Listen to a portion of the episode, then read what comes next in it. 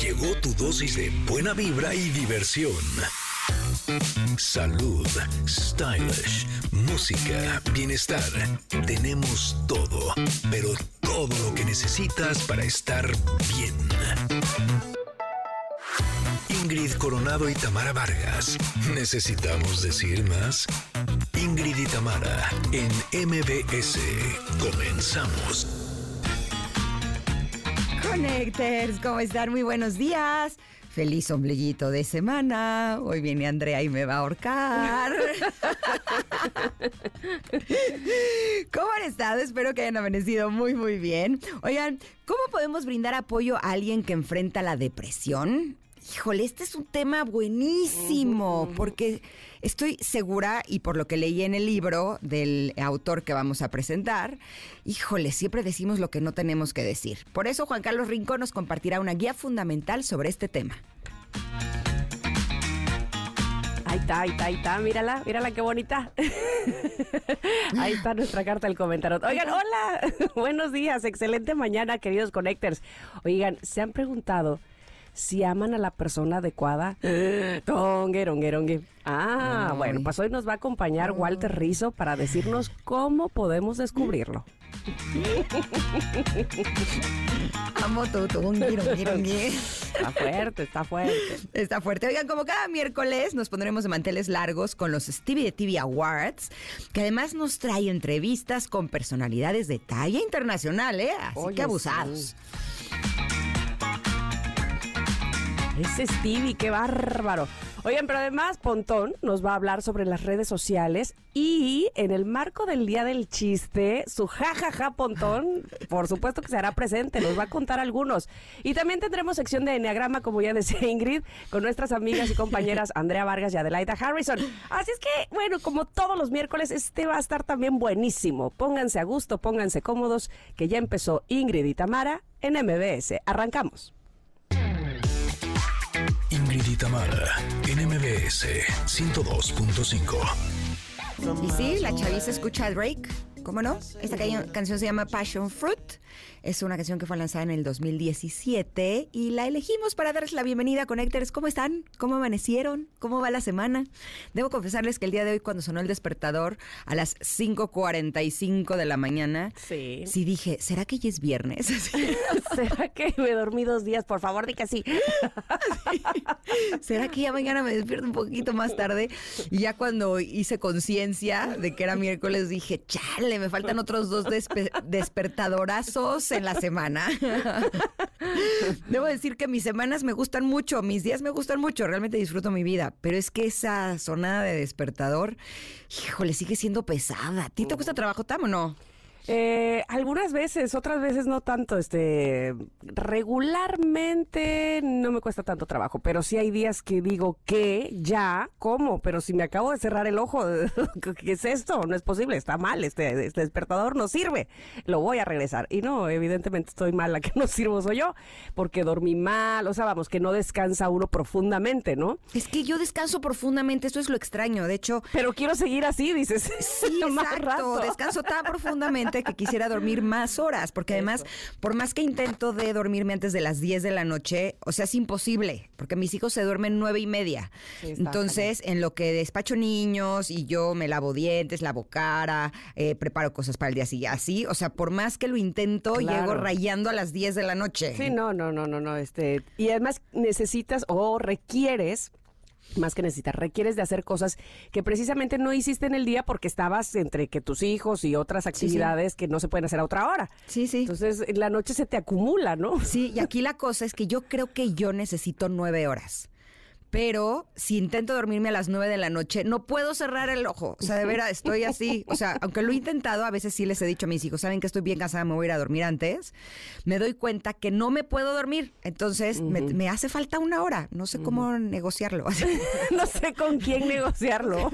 negociarlo. ¿A qué departamento hablo? ¿Cómo está el rollo? Exacto, porque si no me despierto 5.45, no me da tiempo de hacer todas las cosas de la mañana. De hecho, hoy cambié mi rutina. Normalmente hago mi meditación como de hora y pico pero el día de hoy tenemos a Walter Rizzo y me mandó su libro Y la verdad es que, o sea, sí quería leerlo antes de entrevistarlo y entonces me lo eché hoy en la mañana, ¿tú crees? Eso, eso, eso.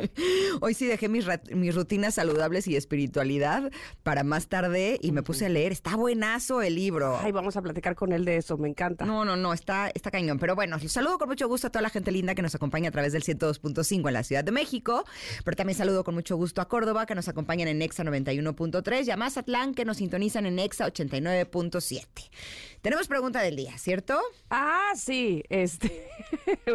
pues miren, el próximo sábado. El próximo sábado es el día del chiste, ¿no? Este, pues estas efemérides peculiares que tenemos ahora, eh, pues es el día del chiste. Entonces, eh, pues les pedimos por favor que vía Twitter, en arroba Ingrid Tamara MBS, o vía WhatsApp, que también eso nos encanta, al 5578 65 1025, pues nos envíen ese chiste, es el buenazo, el que les gusta, el que a lo mejor es muy simple este, pero que dicen, ah, bueno, mm, soy bueno para contarlo o me encanta escucharlo, ¿sabes? El favorito, pues. Entonces, ahí nos tienen que mandar este su Estoy viendo que Arellano Javier nos mandó uno de Polo Polo en cinco partes en, en Twitter. Todavía no lo leo, pero. Otro día con más calmita. Ahorita, ahorita en el corte me lo voy a echar. Yo puse este que dice, que dice así. ¿Cuál fue el último animal que subió al arca de Noé? ¿Cuál? El delfín. Ay, Ah, ya entendí.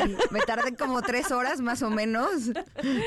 Ah, pero mira, mira, mira. Yo soy mala para los chistes porque yo, soy malísima y yo me río. chiste anterior después de que contaron ah, el que sigue. o sea, soy de lento entender. yo los cacho, pero yo me río de mí misma de contar el chiste. Por Dios, ¿qué es esto? Así no se puede. Jamás hubiera triunfado como Polo Polo, como ninguno de los este, señores que saben contar chistes o señoras que saben contar chistes, porque nomás no me le sé. Pero ustedes cuéntenlo, trataremos de hacer lo mejor posible aquí. Este, y aparte, pues nos vamos llenando el Twitter de de buena onda y de buenos chistes, ¿no? Exacto. Esto como es una propuesta de pontón, voy a hacerla a lo pontón. O sea, conecté, fíjense nada más, ¿eh? A ver, vale, vale, El tema del que estábamos hablando, del sueño, cansancio y así, a el chiste. Ándale. Y dice así. a ver. ¿Tienen libros sobre el cansancio? Sí, pero ahora mismo no hay. Están todos agotados. Ay, es muy bueno, me encantó. Conecté. Muy bien, muy bien, muy bien, muy bien, muy bien, muy bien. Este, ya ustedes cuenten, ya saben, este ese que les da risa, que les encanta. Ay, ya nos están mandando a corte, así que chiste. Ay, sí.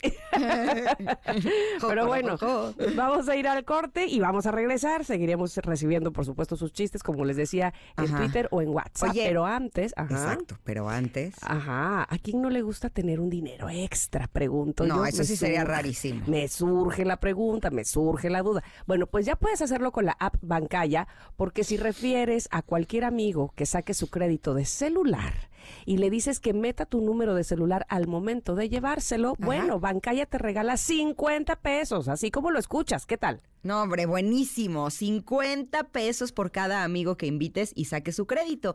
Así es que dile a quien quieras, porque mientras más amigos invites, pues tú más ganas. Da el brinco con Bancaya porque te regala más. Vamos ahora sin corte y regresamos con el comentario que está, está que te mueres, ¿eh? Esto es Ingrid y Tamara y estamos aquí en el 102.5.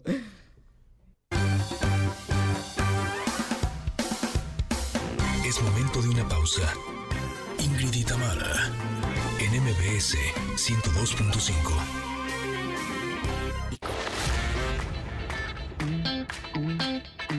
Ingrid y Tamara, en MBS 102.5.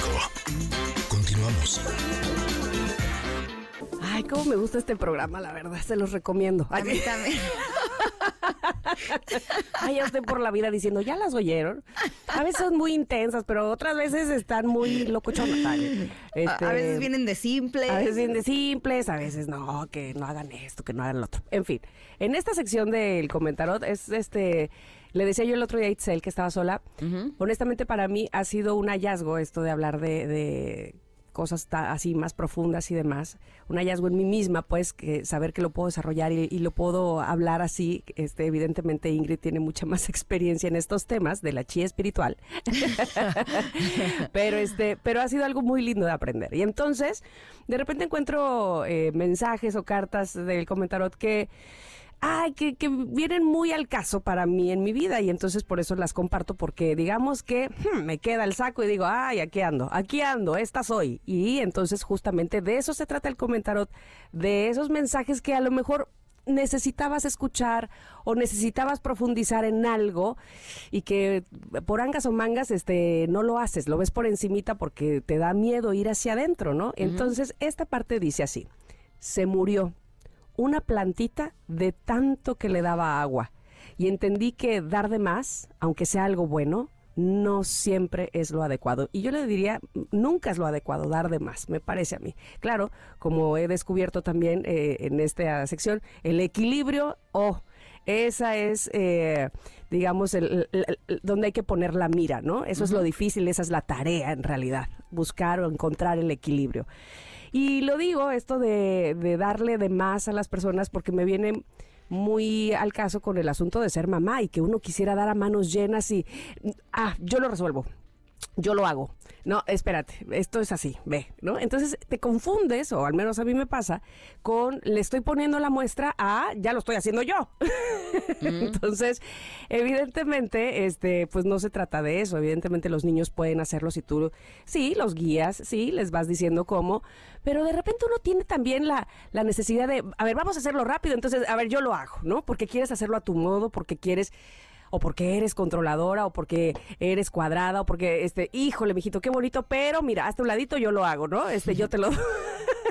mira que este, esto se hace así y, y, entonces no dejas este, pues que la creatividad o que ellos mismos se encuentren o inclusive que ellos mismos se topen con cosas de no poder hacerlo y de que puedan resolver y de que busquen la manera porque, porque ahí sales tan, tan, tan, tan, tan, como Indiana Jones a querer resolver. ¿Por qué? ¿Por qué? Entonces, sí, esto tiene que ver, sí, con el amor, sí, con este, ándale, yo, yo, yo lo hago por ti, yo, yo lo doy todo por ti, pero evidentemente eso puede ser tóxico, puede ser muy dañino y sobre todo puede cortar alas. Y entonces, pues nada, nada puede hacer eso, aún en nombre del amor, porque entonces deja de serlo. Eh, y como ese ejemplo, yo creo, me parece a mí que puede haber otros más donde no es precisamente con los hijos, sino con otro tipo de eh, relaciones, probablemente de amistad, que quieres darlo todo y el otro pues no, no da nada porque ni siquiera lo dejas, este, porque ni siquiera se, se siente en la necesidad de dar, porque tú estás derroche que derroche que derroche y no dejando a que el otro haga, ¿no? ¿Te ha pasado? Uy, ¿qué te digo? ¿Qué te digo? O sea, es mi talón de Aquiles, por eso hasta les voy a volver a leer el, el comentario del día de hoy para que nos quede bien claro. Y dice, se murió una plantita de tanto que le daba agua y entendí que dar de más, aunque sea algo bueno, no siempre es lo adecuado. Justo tengo en mis manos el nuevo libro de Walter Rizzo, que estará con nosotros este día, y se llama De tanto amarte me olvidé de mí. Uh. Empecemos por ahí. o sea, todo está conectado. Pero en la parte 4, el capítulo se llama ¿Qué hacen las parejas que funcionan bien? Y hay una parte en la que habla de la reciprocidad. Y dice, las relaciones de pareja funcionales y adaptativas son recíprocas recíprocas ¿sí? y equilibradas en el proceso de dar y recibir afecto, sexo, ternura o refuerzos de cualquier tipo. Y esto me hizo recordar que en alguna época cuando mi relación de pareja no funcionaba, a mí llegaban mis terapeutas, la gente, y me decía, es que te tienes que hacer responsable de todo lo que tú no hiciste bien y hazte responsable. Y yo decía, pero es que me trató fatal, era un psicópata narcisista. De hecho, en este libro también habla mucho de los psicópatas narcisistas y, bueno, es, es impresionante. Cada que leo sobre esto más me identifico, pero bueno, el punto es que yo decía, ok, ¿cuál es mi responsabilidad? ¿No? Si yo lo trataba bien y a mí me trataban fatal, ¿por qué yo soy responsable de eso? Y evidentemente tiene que ver con el comentario del día de hoy. Sí, sí, sí. Le di demasiada agua y esa fue mi responsabilidad. No puse atención en que uno no puede dar lo que no tiene por ejemplo. Y si solamente estamos dando, nos estamos vaciando, nos estamos quedando sin nada que dar. Si solamente recibimos, pasa lo mismo, ¿no? No, no tenemos una buena calidad porque eh, tiene que haber un equilibrio entre dar y recibir siempre para que entonces la calidad sea realmente buena. Por eso tenemos que estar súper atentos y cuidar, sobre todo porque nos han dicho desde siempre y nos han educado con la idea, también lo dice este libro, de que el amor verdadero no espera nada a cambio, que se trata de dar y punto, y que tenemos que ser generosos y que tenemos que compartir y que tenemos eh, incluso en la caridad. Y sí, está padrísimo que uno sea generoso, pero siempre y cuando uno cuide de que lo que está dando es lo que uno sí tiene. ¿No? Y este ejemplo a mí me ayudó muchísimo a entender eh, cómo opera la generosidad. Yo puedo ayudar a fundaciones, puedo ayudar a las personas que lo necesitan, siempre y cuando mis hijos tengan que comer si en casa no hay alimento, yo no puedo estar ayudando, ¿no? Eh, se trata de que uno encuentre justo ese punto en el cual uno comparte lo que tiene. Y si se trata de amor, es lo mismo. Uno tiene que darse amor a sí mismo para entonces poder dar amor a los demás. Y si no partimos desde ese punto, pues lo que estamos dando no es amor, sino manipulación para que nos quieran. ¿Cantan? He dicho. ¿Sí? No, y además, ¿sabes? Una cosa, este, enseguida se yo, les, yo les platicaba de, un ejemplo que le ponía yo a una amiga, que evidentemente me lo debía haber dado a mí. ¿Cuántos ejemplos o cuántas lecciones o cuántos consejos hemos dado cuando nos hacía falta más bien este, aplicarlos nosotras, ¿no? Somos buenas, pero, pero somos los mejores. Y entonces yo me acuerdo que una amiga se enamoraba al decirle hola, o más bien al que si él le contestaba hola, ¡ah! ya, es el amor de mi vida, no sabes, de aquí soy, yo lo vi en sus ojos, somos el uno para el pues otro. Pues yo era un poco así, la verdad. bueno. Hasta que los sartenazos en la cara me dieron un golpecito fuerte de realidad. Yo me acuerdo mucho que yo le decía, a ver, amiga mía, este, ¿sabes qué? No dudo que este hombre vaya a ser el príncipe azul que andas esperando, pero dale chance a que lo sea, porque tú haz de cuenta que estás en tu torre de Rapunzel y a lo lejos lo viste que venía cabalgando por ti y va a luchar contra el dragón. Pero entonces, como ya lo viste, entonces tú bajaste, luchaste contra el dragón, este, te moqueteaste, bajaste todas las escaleras de la torre, le abriste la puerta y le dijiste, ah, yo también te amo, casémonos. Y él apenas estaba llegando, así de tú quién eres. entonces, yo creo que eh, darlo todo eh, impide que el otro dé lo suyo. Y luego nos quejamos justo de eso, ¿no?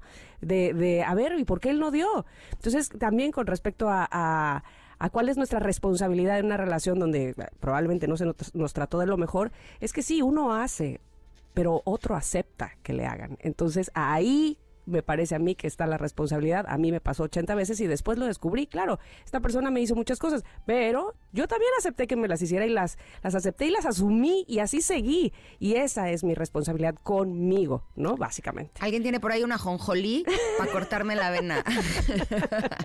pero ven qué bonito es el comentario. Lo decimos entre jijijojos para que todos pues nos quede claro lo que queremos, lo que intentamos decirles a ustedes, que nos conectan. Y que no nos vuelva a pasar. Eso sobre Ayer estaba hablando con una amiga que igual me dijo, es que me tardé mucho en darme cuenta que estuve 15 años con un psicópata narcisista. Le dije, no, pues sí, siempre que salimos de una relación así, decimos nos quedamos demasiado tiempo. Sí, totalmente, pero el punto es darte cuenta y no volver a repetir esa historia, ¿no? Creo que ahí es donde está la maestría. Así es que si a ustedes les gustó este comentario, bueno, lo encuentran en nuestras redes sociales, arroba Ingrid MBS, para que lo compartan si creen que alguien lo necesita. Nos vamos a ir a un corte, pero regreso vamos a estar hablando de la depresión. ¿Existe? ¿No existe? ¿Es real? Hmm, ya lo veremos. Esto es Ingrid y Tamara y estamos aquí en el 102.5. Volvemos.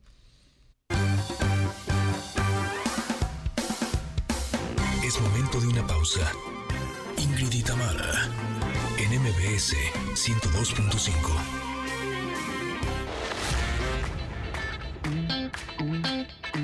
Ingrid y Tamara, NMBS 102.5. Continuamos. Estamos escuchando a Videoclip con su canción Amor Plastique.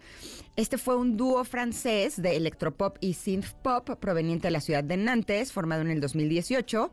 Y esta agrupación musical compuesta por Adel Castillón, que está en la voz y en los teclados, y Matthew Reynaud, que también está en las voz, perdón, teclados, guitarra eléctrica, caja de ritmos y batería electrónica. Y sus letras eran principalmente en francés y ocasionalmente en inglés. Esta canción se popularizó gracias a adivinen a quién. Al TikTok. Exacto, adivinaste. Oigan, y estamos muy contentos de conectarnos con Juan Carlos Rincón, ya que hace unos días llegó a mis manos un libro que se llama La depresión y el no está tachado existe. La depresión no existe, por lo tanto, la depresión existe. Esta es una guía para no causar daño cuando hables con una persona deprimida. Y la verdad es que me gustó mucho porque cada uno de los capítulos tiene una de las cosas que eh, me atrevo a decir que no deberíamos de decir. o sea, es un libro del nos, pero lo más triste es que yo les he confesado aquí muchas veces que yo he padecido muchas veces en mi vida de depresión y no me había dado cuenta que cuando cuando una persona tiene depresión, yo estaba diciendo estas mismas preguntas, o sea, incluso eh, sabiendo qué es lo que se siente, hay lugares oscuros a los que no me había metido, incluso padeciendo esta enfermedad mental. Por eso, qué gusto conectarnos contigo, Juan Carlos Rincón, para hablar de este tema. ¿Cómo estás? Bienvenido. Ingrid, Tamara, eh, muy buenos días. Muchísimas gracias por esta invitación. Es eh, la primera entrevista que hago en México y eso me pone muy feliz. Estoy muy bien y estamos muy contentos de estar lanzando un libro sobre depresión, ¿no? sí, qué cosa más, este, más irónica, ¿no? más contraria. Exacto, Feliz de lanzar un libro de depresión. Sí. pues es que tenemos que hablar un poco más abiertamente de estos temas y dejar de esconderlos. Mm. Dime una cosa, ¿tú este libro lo escribiste eh, en base a tu experiencia? O sea, ¿tú eres una persona que ha padecido o que padece de depresión? Sí, yo tengo ya a estas alturas del partido como unos 12 años con un diagnóstico de depresión em, eh, severa, pues. Eh, Además, recientemente me, diagnosticaron con trastorno límite de personalidad. Entonces me falta un diagnóstico más para que me den combo agrandado, ¿no? Como el, tercero con el puntaje adicional. Em, y pues ha sido un proceso de descubrimiento propio y de enfrentarme a los prejuicios, a los estigmas, em, además internos, ¿no? Porque la primera, la primera persona que se juzga por sentirse mal es uno mismo. Y uno también se dice un montón de mentiras de ¿será que es que estoy perezoso? ¿Será que estoy caprichoso? ¿Será que es que debería meterle más eh, que decimos en Colombia, como más actitud al asunto, que es lo que me ocurre, pues como la depresión es una enfermedad invisible y como en general todo lo de la mente es tan difícil de eh, poner en palabras, pues fue un proceso personal. Sin embargo, el libro, yo soy periodista, trabajo en Colombia como periodista, eh, el libro no es sobre mi experiencia personal, es decir, empieza hablando de mi experiencia personal, pero luego eh, habla con psiquiatras, habla con psicólogas, habla con pacientes eh, para construir unas herramientas muy sencillas para que la gente entienda de qué hablamos cuando hablamos de depresión, por qué nos equivocamos tanto cuando hablamos de depresión y qué tipos de errores podemos evitar. Justo, justo quería tocar ese punto porque tenemos una muy mala idea de qué significa la depresión y quiénes, quiénes la padecen en realidad. Eh, esta paradoja inclusive de la que hablábamos al principio de eh, la felicidad y la depresión. ¿Puede una persona deprimida en algún momento estar feliz, por ejemplo? En fin, conocemos poco y nos hemos ido llenando de... Eh, no sé si de falsas creencias, este, a partir de qué es la depresión. ¿Nos puedes orientar evidentemente brevemente porque este pues porque radio, ¿verdad? Este, pero sobre todo para identificar qué es la depresión. Sí, claro. Eh, lo primero que quiero decir es sobre lo que mencionas de, de, por qué tenemos estas ideas sobre la felicidad y la tristeza, y es yo creo que como sociedad, tengamos o no tengamos depresión, tenemos como una relación muy maniquea con las emociones, ¿no? Entonces, ¿cómo estás? ¿Estás bien? ¿Estás mal? Punto. Y en realidad somos un eh, caleidoscopio de distintas emociones, a veces contradictorias, a veces eh, tendimos muchas en un tiempo muy corto. Eh, y no tenemos la educación emocional ni las palabras para nombrarlo y para sufrirlo. La depresión como enfermedad mental es em, una tristeza que dura mucho más tiempo, es decir, tú puedes estar triste un, un, día, dos días, tres días, pero si ya llevas una semana, dos semanas en las cuales no te puedes mover de la cama, en las cuales te levantas de pronto pensando en que no deberías estar vivo, en las cuales eh, tienes em, problemas para sentir goce, para sentir algún tipo de conexión con la realidad, con, con, con la vida, con lo que haces, eso ya los, los, psicólogos y los psiquiatras, pues entras dentro de una enfermedad mental, porque también, además de las cosas sociales que están ocurriendo, muy probablemente lo que está pasando también es que dentro de tu cerebro eh, no está produciendo eh, ciertas conexiones que debería estar produciendo. Entonces, la depresión en términos médicos apunta a una situación un poco ya más em, pesada y constante que una tristeza pasajera. Exacto, y eso lo tenemos que tener súper claro, ¿no? Cuando una tristeza ya es permanente, ¿no? Cuando ya pasó mucho tiempo y nos seguimos sintiendo igual, incluso aunque hayamos pasado por una pérdida o aunque estemos en duelo, si es extenso, es momento de pedir ayuda porque podría ser una de las señales de que estamos en una en, un momento de depresión real, ¿no? Y sobre todo saber que si pedimos ayuda podemos tener una buena vida, no nos tenemos que quedar ahí en ese, en ese agujero tan oscuro. Y justo eh, regresando a tu libro, en donde hablas de todas las cosas que vale la pena que no le digamos a una persona que padece de depresión o que está deprimida, porque lejos de ayudarla, la puede afectar más, me llamó la atención porque hay algunas propuestas que son muy interesantes. Por ejemplo, hay una con la que me identifico muchísimo, que es no se te ocurra buscar un loquero que eso es para los débiles. Yo en lo personal me resistí mucho a ir a terapia, no porque pensaba que era para los débiles, pero pensaba que era para los que estaban locos y que yo no estaba loca. Hasta que después me di cuenta que si quiero estar cuerda, realmente eh, lo que más me conviene es estar acompañada de un especialista que me pueda dar guía y que me pueda señalar para que yo pueda sentir mis propias emociones. Pero, por ejemplo, esta es, es impresionante y yo creo que sí, eh, la mayoría de las personas lo hemos dicho de alguna forma. Dice, lo que a ti te hace falta es sexo, tener amigos, salir más, hacer ejercicio, viajar, etcétera, etcétera, etcétera. Y me, me gustó que pusiste tres etcéteras, porque sí, siempre estamos intentando animar a las personas, ¿no? A que tengan una buena vida y no darnos cuenta de que están pasando por un problema y es un problema real, ¿cierto? Totalmente, estamos diseñados como sociedad para huir de nuestras emociones, ¿no? Y esto aplica, tengas depresión o tengas depresión. Yo un poco lo que siempre le digo a la gente es, tú deberías ir a terapia eh, estés mal o no estés mal. O sea, así como vamos a tener un eh, médico general que nos atienda una o dos veces al año simplemente para chequear cómo estamos, pues también deberíamos preguntarnos y darnos el espacio de cómo estamos mentalmente, cómo nos estamos sintiendo, por qué tomamos las decisiones y las y las y las em, y sentimos lo que sentimos.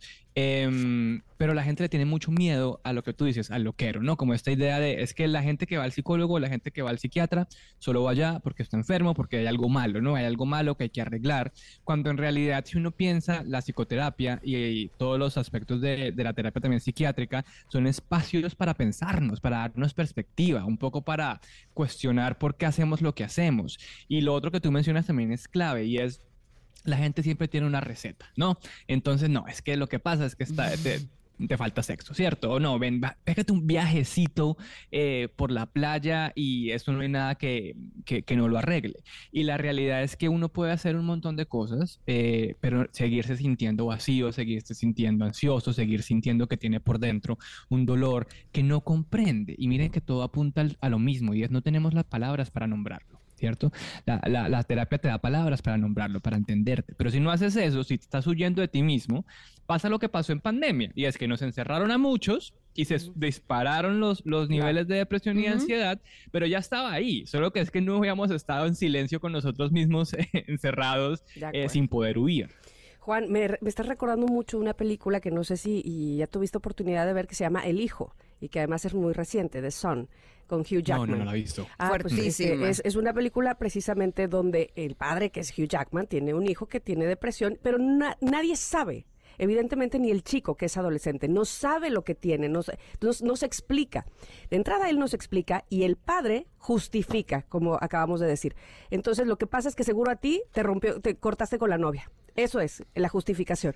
O no te invitaron a la fiesta. Eso seguro, eso es lo que tienes. Y trata de darle 80 justificaciones al, chico que no sabe decir por qué no tiene ganas de vivir que no sabe, no, no, se encuentra, pues, y entonces evidentemente uno como padre pues quiere irse a lo más básico, ¿no? Seguro es esto. Tu, tu receta o tu respuesta es esta, y listo, ya, manéjalo así. Y entonces, una persona que está en depresión y que probablemente no lo sepa, ¿Qué banderas rojas, que ya hablaste mucho de ellas, ¿no? Este, de, cosas que sienten, pero dónde podrían estar identificando que su depresión es real, que lo que tienen justo es una enfermedad y que, y que no es algo pasajero, ¿no? Sí, hay que estar muy atentos y aquí es muy importante el rol tanto de la persona que, la, la, responsabilidad que uno tiene con uno mismo de hacerse preguntas de cómo se está sintiendo y eso, pero también de la gente que lo rodea. Entonces, muchas personas, y este libro está hecho sobre todo también para los cuidadores, ¿no? La gente que ama a personas con depresión o la gente que está cerca de personas con depresión. Eh, y es, hay que estar pendiente a señales. Entonces, si esta persona em, deja de salir de su casa durante un tiempo largo, si esta persona tiene problemas para levantarse, si esta persona, por ejemplo, descuida la higiene. Entonces, que la higiene es de lo primero que Mm. vamos abortando, ¿no? Entonces dejamos de lavarnos los dientes, de pronto dejamos de bañarnos, de pronto nos vestimos, pero nos vestimos de manera muy descuidada. Eh, ahí hay señales de, ok, aquí algo está ocurriendo. Tal vez no necesariamente eso es el, el trastorno depresivo per se, pero Ujú. claramente hay cambios de ánimo. Eh, si deja de contestar mensajes, si deja de mm, tener espacios de, de socialización, que eso es clave, ¿no? La depresión Ok. nos aísla, la depresión nos convence que no merecemos estar en el mundo. O si la persona expresa eh, muchos pensamientos, no necesariamente suicidas, pero fatalistas, exacto. Y que por eso es tan clave con nuestra generación, porque, por ejemplo, los, los millennials y sobre todo también ahorita los jóvenes de la generación Z, tenemos un sentido del humor muy eh, fatalista, ¿cierto? Y es muy común como hablar de, oh, estoy deprimido, o tengo em, idea- ideación suicida, o lo que sea. Em, pero a veces detrás de eso se esconde una verdad, se esconde como una inconformidad con nuestro rol en el mundo, con nuestro rol con nosotros mismos y con las emociones. Entonces, esas son señales de alerta. Ahora, también es muy importante y es, tenemos que entender las señales de alerta que nos distraen, porque la depresión es muy fácil disfrazarla, que eso es algo que menciono en, en el libro, ¿no? Y es que mucha gente me dice, ay, pero no te ves deprimido, y es como, ah, sí, qué pena, es que hoy no estoy, eh, hoy no me vestí Hoy no, no me fatal, ¿cierto? disfracé, claro, de, de Hay unas fotografías de, por ejemplo, los actores que se han suicidado, como el Exacto, caso de exacto. Robbie Williams, en donde salía muy sonriente. O sea, muchas veces la depresión se disfraza de una alegría o incluso hasta una euforia, ¿no? Exagerado. En donde Totalmente. justo cuando yo me he sentido más deprimida es cuando más alegre intento aparentar. Y me acuerdo que una vez mi papá me dijo, es que yo ya sé cuando estás deprimida porque a ti te brillan muchísimo más los ojos. O sea, ¿no? Hay como ciertas señales que aunque uno intente disfrazar, que la- las personas que te conocen pueden encontrar cuáles son esas cosas que son las que eh, podrían demostrar que estás pasando por un periodo de depresión fuertísimo, ¿no? Y muchas veces es importante que sepamos, ¿no? ¿Qué hacer cuando vemos que una persona está así? Me hubiera encantado en esta entrevista poder hablar del capítulo 13, que es entonces qué le debería de decir una persona deprimida para hacerla sentir mejor. Nada más les voy a decir brevemente algunos de los puntos. Es reconocer el dolor de la persona deprimida, hacer preguntas, eh, demostrarle que lo estás escuchando y ser sincero. Son varios. Este libro es muy, muy completo. Si ustedes conocen a alguien que padece de depresión, les invitamos a que lean este libro. Se llama La depresión no existe, el no está tachado. Volvamos, volvamos, pero invitarlo a Juan, por favor. Sí, nos encantaría que regresaras. Juan, Puede ser. Cuando quieran, no, yo estoy encantado. Es cuando que, es que quieran. muy poquito tiempo para esta maravilla del libro, va- vamos, que el, que el, el tema lo amerita. ¿Te parece bien si, si volvemos a agendar? Claro que sí. Perfecto. Este libro es de Juan Carlos Rincón Escalante y Cecilia Ramos Lache. La depresión no existe tachado. Muchas gracias, Juan Carlos. Ingrid Tamara, y muchas gracias a todas las personas que nos escucharon. Que estén bien. ¿A ti dónde te Tú también. encontramos? Arroba JK Rincón en Twitter, arroba JK Rincones en Instagram. Eh, el- también tenemos una página que se llama la depresión no existe.com y ahí pueden tener todos los detalles del libro si quieren. Ah, qué bien. Perfecto, así lo Sí. haremos. Gracias, Juan. Hasta la próxima. Muchas Gracias. gracias, hasta pronto. Gracias. Bueno, pues vamos a ir un corte nosotras porque ya saben, este, pues hay que hacerlo, ¿verdad? Y regresar con más de este programa aquí en el 102.5 en MBS. Somos Ingrid y Tamara. Es momento de una pausa. Ingrid y Tamara, en MBS 102.5.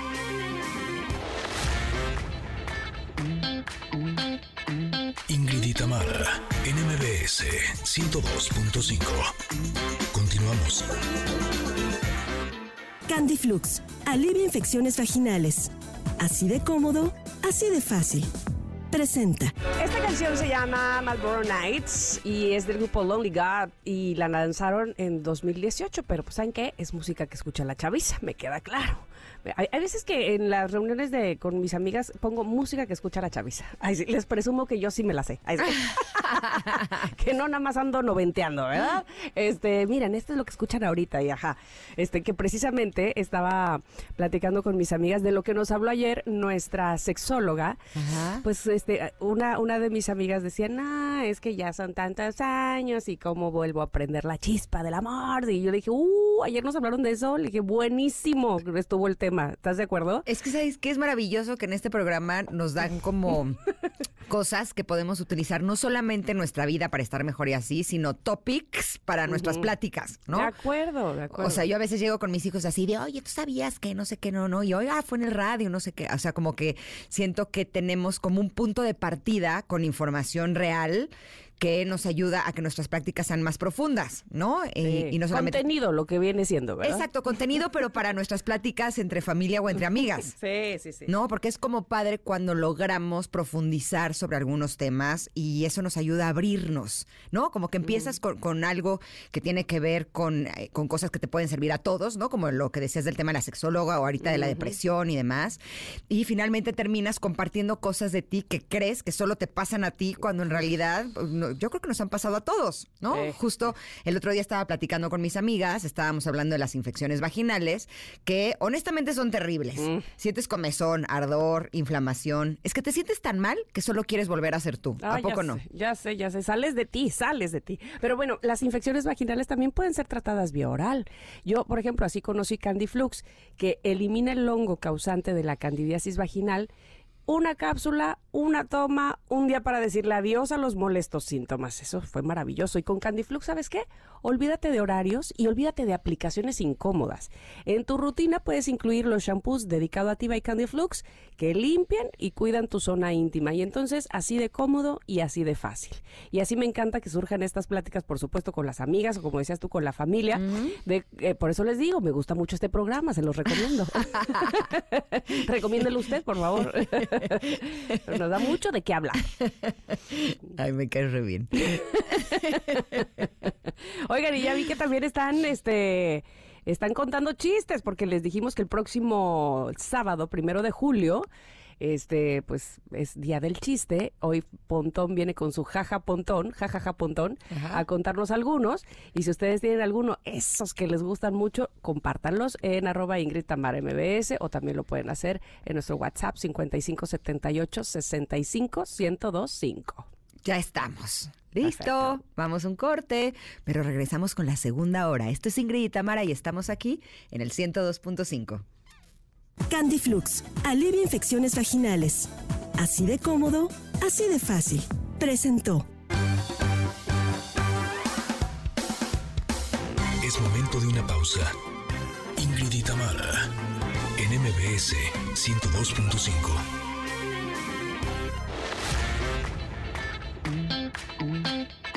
Ingrid y Tamara, en MBS 102.5. Continuamos. En la primera hora de Ingrid y Tamara aquí en MBS, Juan Carlos Rincón nos habló sobre su libro La depresión no existe. Escuchen parte de lo que nos dijo. La depresión como enfermedad mental es una tristeza que dura mucho más tiempo, es decir, tú puedes estar triste un, un- día, dos días, tres días, pero si ya llevas una semana, dos semanas en las cuales no te puedes mover de la cama, en las cuales te levantas de pronto pensando en que no deberías estar vivo, en las cuales tienes problemas para sentir goce, para sentir algún tipo de conexión con la realidad, con la vida, con lo que haces, eso ya los, los psicólogos y los psiquiatras pues entras dentro de una enfermedad mental. Y más adelante, Walter Rizzo nos hablará sobre su libro de Tanto amarte me olvidé de mí. ¡Auch! Tendremos además sección de Enneagrama.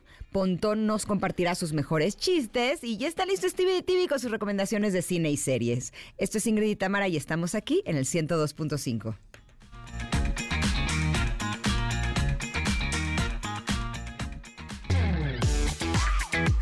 Tamara, en MBS 102.5. Cine y series, al estilo de Stevie de TV.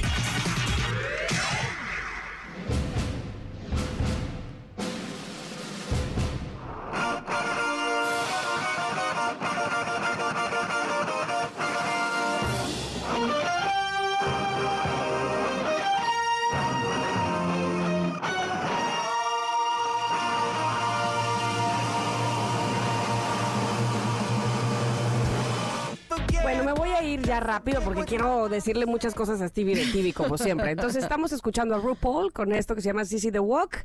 Bienvenido, Stevie, ¿cómo estás? Hola, hola, buenos días. Muy bien, muy contento de estar con ustedes como cada miércoles. Oye, espérame, es que yo te vi ahí este, entrevistando a Barbie y esta, este asunto del hotel todo en rosa.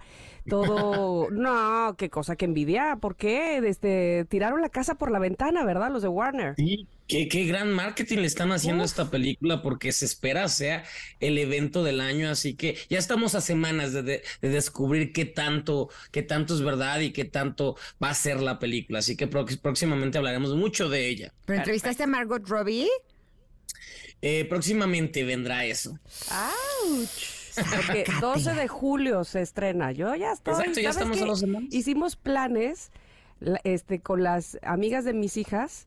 Las mamás de las amigas de mis hijas. O sea, porque evidentemente nos llega al recuerdo este asunto. Entonces, vamos a ir todas, no nos importa, y vamos a ir de Pinky. Nos vale que eso. Vamos a ser muy bar- Barbies ese día. Es el día de mi cumpleaños. ¿Lo vas a celebrar Ah, viendo, bueno, viendo pues- Barbie? Pues imagínate, así, así, porque no voy a estar contigo, pero voy a ver Barbie. Ok, gracias. ¿Sí? ¿Qué nos tienes, Stevie? Claro que sí, arrancamos justamente con la canción de RuPaul porque estas, bueno, la semana pasada se estrenó el reality Drag Race México, la primera edición que se hace en el, en el país y en Latinoamérica de este famoso eh, reality eh, de competencia que creó RuPaul, que, que lleva varias temporadas y que ha sido uno de los más exitosos a nivel mundial. De hecho, ha ganado muchos premios Emmy, tanto RuPaul como el programa en sí, y ha convertido en estrellas a, la- a las, a las que han competido, porque aquí lo que se busca es encontrar a la mejor drag queen del año o de, o, de, o de esa época, y ha funcionado tanto que ha tenido su versión en Canadá, en Francia, en Italia, en España, y ya llegó a México. Y las conductoras, justamente, no, no, no es RuPaul, pero sí tenemos conductoras muy importantes. Una es Valentina, que estuvo en dos temporadas, una, una, una de, de, RuPaul Drag Race y otra en All Stars. Y Lolita Banana, que fue la mexicana que estuvo compitiendo en Francia, en el reality de Francia. Así que ellas dos son las conductoras, las que llevan la batuta y las que están llevando a estas personas a que, a que ganen, a- checando, diciéndoles, siendo jueces. Todo eso es lo que descubrimos cada jueves. Lo pasan cada jueves en el canal donde solían pasar videos. ¿Se acuerdan cuál canal que antes pasaban Ah, videos y ahora ya no pasan uh, videos? Exactamente, sí. en Sí, ese sí. canal de la M, de la M y, y la plataforma de la montañita. Ahí pueden ver este reality que la verdad el nivel de producción no le pide nada a nadie. Tiene eh, la, la- la pasarela, el workshop, las cámaras, la, la iluminación, todo está espectacular que hasta hace que el de Estados Unidos se vea feo. Esta es una gran Mira. producción. Y- y por eso justamente platiqué con Valentina y Lolita, que nos cuentan sobre qué significa ahora ella- ellas ser, de ser concursantes, ahora ellas ser las conductoras. Primero vamos a escuchar a Valentina y después vamos a escuchar a Lolita Banana. Yo siento que me he preparado mucho para esta experiencia, he trabajado mucho en México, este, tengo mis méritos, mis experiencias como para brindar, tener um, el futuro del drag mexicano en nuestras manos. Y siento pues mucha presión, pero me sumo, soy muy valiente, soy de padres mexicanos, entonces yo me identifico como una mexicana, aunque digan que no. Yo Como dice sí, Vargas, los mexicanos nacemos. donde se les da su chingada gana. Para mí es, es una. Ay, es que es muy fuerte. Mira, lo, lo platicamos una vez Valentina y yo allá mientras grabamos y hasta me puse a llorar. Porque yo me fui de México hace 15 años y ahora estoy volviendo por la puerta grande, ¿no?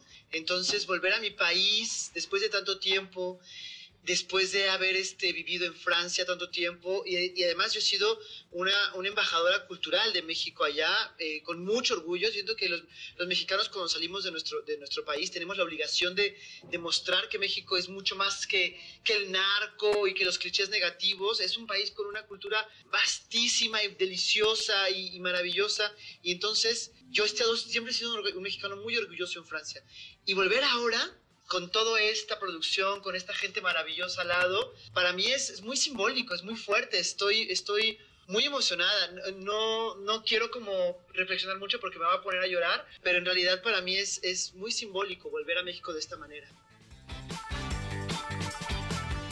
Pues Perfecto. Ya la estaremos viendo entonces en esa plataforma, ¿verdad? De que antes hacía videos. To- Todos los jueves. Oye, yo estoy Los totalmente jueves- de acuerdo con Lola. La verdad es que México es mucho más que lo que Sí. quieren hacerle pensar a la gente a través de las películas, incluso a veces de las noticias, ¿no? A mí me molesta mucho cuando en una película ponen a los mexicanos como lo que no somos en realidad. O sea, habrá algunos pocos que sí son eso, que muestran, pero muy pocos, ¿no? La gran mayoría somos otra cosa.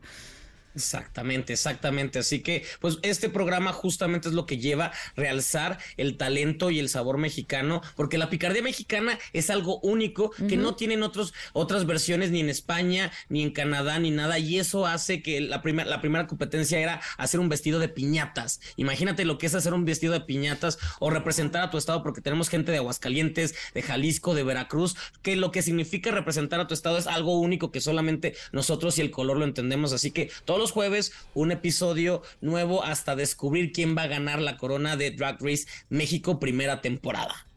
Perfecto, perfecto. Bueno, pues sé que tenemos algo más. Bueno, tenemos mucho más. Este, así es que tenemos una reseña, ¿verdad?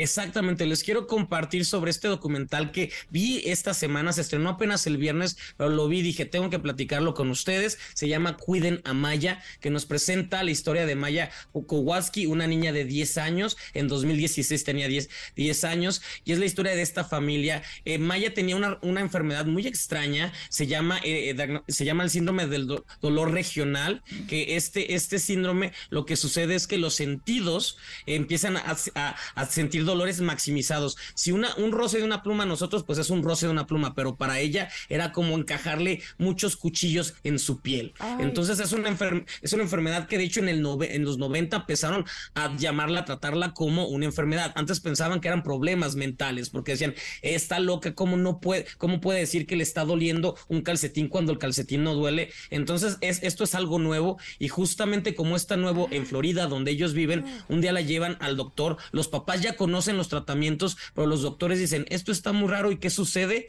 El Estado les, les quita a la niña. Creen que los papás están maltratando a la niña y se convierte una pelea de los papás queriendo abrazar a la niña. La niña está sola con una enfermedad terrible donde cada vez no puede caminar, no puede ni mover el brazo porque le duele y los, y los doctores y el Estado creen que es porque los papás le pegan y son tres meses de no poder estar con la niña en un momento, 10 años, ella indefensa y cómo esto destruye a una familia de todos los sentidos, económicamente, moralmente y de ahí nos lleva a un juicio, un juicio que ha costado mucho trabajo todavía, no, ya está el documental y el juicio todavía no se lleva a cabo, se va a llevar a cabo este septiembre entonces, por eso sale el documental para que conozcamos la historia, porque no es la primera vez que sucede estos casos de que el gobierno decide tomar a los hijos y usarlos para su beneficio, tal vez, no se sabe bien, pero esto es lo que explora este documental.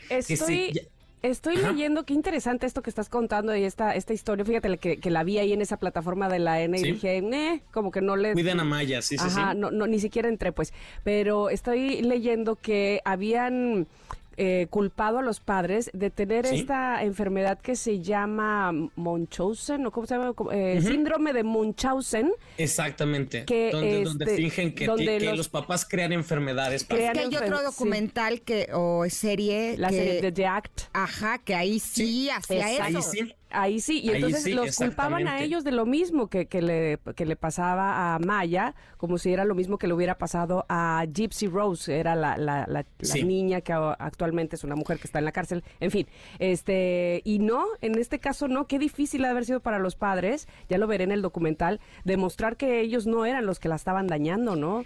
Pero esto es en México esto es en Florida. De hecho, tienen, tienen en donde pudieron hacer el tratamiento correcto fue en México, pero por lo mismo no, no valoraban los doctores en Estados Unidos que se haya realizado algo correcto, porque es ah, México una cuestión así. O sea, hay, hay, muchas cuestiones que analizar en este, en este documental y por eso es que quiero que lo vean, que lo, conozcan. A, mí me impresionó. Y, y, le destruyeron la vida a la familia, sobre todo una niña que con una enfermedad que no podía entender, o sea, es que puedo platicarles más de lo que sucede, pero mejor ustedes véanlo para que entiendan lo sorprendente. Y apenas en septiembre se va a realizar este juicio. Llevan años pidiendo que, que se, se respete y que, y que paguen las consecuencias los quienes destruyeron a esta familia. Y apenas en septiembre va a suceder. Así que vean. ¿Dónde se ve? En la plataforma de la N. Ok. Ok, Stevie, vamos a ir a un corte, vamos a regresar porque tenemos todavía más contigo. Así es que quédense, porque esto ya saben que Stevie de TV siempre trae cosas muy interesantes sobre cine y series. Somos Ingrid y Tamara en MBS.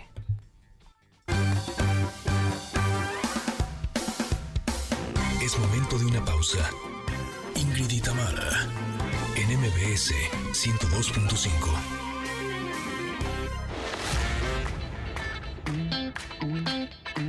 Ingrid y NMBS MBS 102.5. Continuamos. Esto es Lover Boy de Away, una canción que fue lanzada en el 2021 y así continuamos con nuestro querido Stevie de TV, que tenemos las recomendaciones de cine y series y viene el Stevie de TV Award, ¿eh? Ande. Pero ¿con qué seguimos, Stevie? Eh, vamos a hablar de hijack o secuestro en el aire. Yo sé que Tamara fue muy fan de 24, la serie 24. Ay, yo también. Esta con Sí, Jack es que- Bauer, justamente que nos contaba un, un día, eh, la serie corría, cada episodio era una hora en tiempo real, todo lo, lo ocurrido. Entonces, esta serie va un poco por lo mismo, nos presenta un vuelo de Dubai a Londres y este vuelo es secuestrado y es la- las personas que están adentro lo que tienen que hacer para salir o sobrevivir en este vuelo. Entonces son siete episodios. Vamos a, mm, vamos a ver esta semana dos, se estrenan dos y cada semana va estrenando uno. Pero es tensión, es emoción, es adrenalina, es qué haces cuando alguien llega y secuestra tu avión y, y sabes que tal vez las tienes por perder. ¿Cómo Ay, tratar no. de salvar a, a los pasajeros? De esto nos presenta esta, esta serie que protagoniza Idris Elba, este actor inglés que hemos visto en Luther, que hemos visto en muchas producciones. Es un actor que por un tiempo se estuvo manejando que querían que fuera el nuevo James Bond. ¿Cómo se llama? No, no. Eh, Idris Alba, Elba, perdón, Idris Elba es, es, es el protagonista y este Ah, actor lo, hemos- vi. lo hemos visto en muchas producciones. Ha trabajado en Marvel, ha trabajado en muchos lados Ah, y él sí, sí. Les mencionó, él lo, lo postularon para ser James Bond, pero lo rechazó, según dice. No sabemos si sí o si no. Y él es el protagonista de, de esta película que. Como les digo, es, es tiempo, tiempo, tiempo real. Son siete episodios, son siete horas lo que vamos a estar viendo en esta miniserie. Pero qué divertido. Es total, totalmente salir de tu, de tu, de tu mundo y entrar a una realidad donde todo, me- todo es lo que yo qué haría, yo qué estaría haciendo, cómo me comportaría, todas esas cuestiones que luego nos gusta ver en las películas. Eso es lo que nos presenta esta, esta serie que se llama Hijack o Secuestro en el aire, que es de la manzanita. Ok, ok, pues está, suena muy interesante. A mí sí me gustaba también mucho 24, pero también me gustaba mucho Kiefer Sutherland. Creo que por eso empecé a sé. verlo. Ya sé, bueno, ya sé. ¿qué ya es sé. esto, verdad? Oigan, este, pero tenemos más. Oye, más nada más de esa misma plataforma de la manzanita me acaban de recomendar la de Drops of God. ¿La vieron o no? Sí, sí, sí. Me dijeron que es la mejor serie que han visto en el mundo entero. No me digas No eso. sé si la mejor, pero vaya que es muy entretenida y muy bu- y, y Ah. tiene cosas padres. Es una serie sobre detectives que, que detectives que también son, son expertos en el vino. Eh, Ajá, la pal- Eso me se- se fue dijeron, que está increíble así, cañón. Exactamente. Entonces, mientras van se- este, investigando y conociendo, resolviendo crímenes, también estás aprendiendo del vino y sabora- saboreando. Y todo tiene que ver justamente con esta industria. Así que vale mucho la pena. Gotas de Dios, me imagino que es la Gotas de Dios. traducción. Exactamente, de la manzanita. Luego hablamos bien de ella, véanla y hablamos padre de ella, ¿va? órale, la próxima semana. ¿Qué más tienes.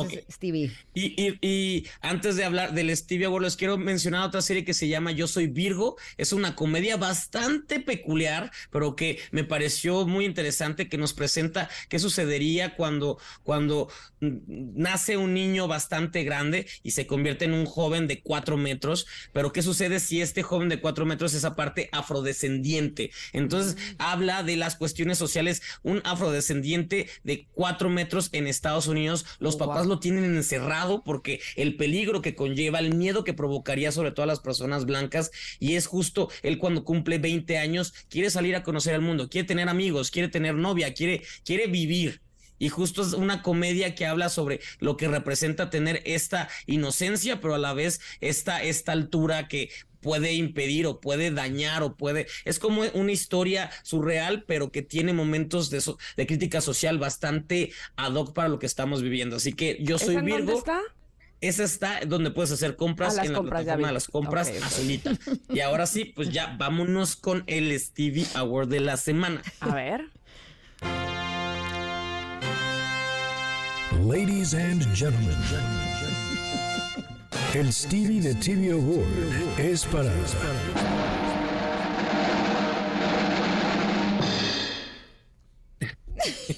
Es para Indiana Jones la quinta entrega. Sí que sí, sí que sí. Nuestro Indy regresa 40 años después regresa para una aventura más en la que ahora pues obviamente él, él ya no tiene la misma, la misma movilidad o la misma acción, ya es un viejito, él mismo se burla de ya no puedo estar haciendo eso, pero su pasión por descubrir a la arqueología, por estar investigando, por, por conocer la historia sigue intacta y es así como se, se mete en un problema que conlleva a, la- a los nazis y todas estas eh, aventuras que nos, por- nos recuerda por qué nos gustaba tanto la franquicia, sobre todo el inicio, los primeros 25 minutos de esta película donde rejuvenecen a Harrison Ford con, con computadora y es espectacular cómo realmente lo rejuvenecen.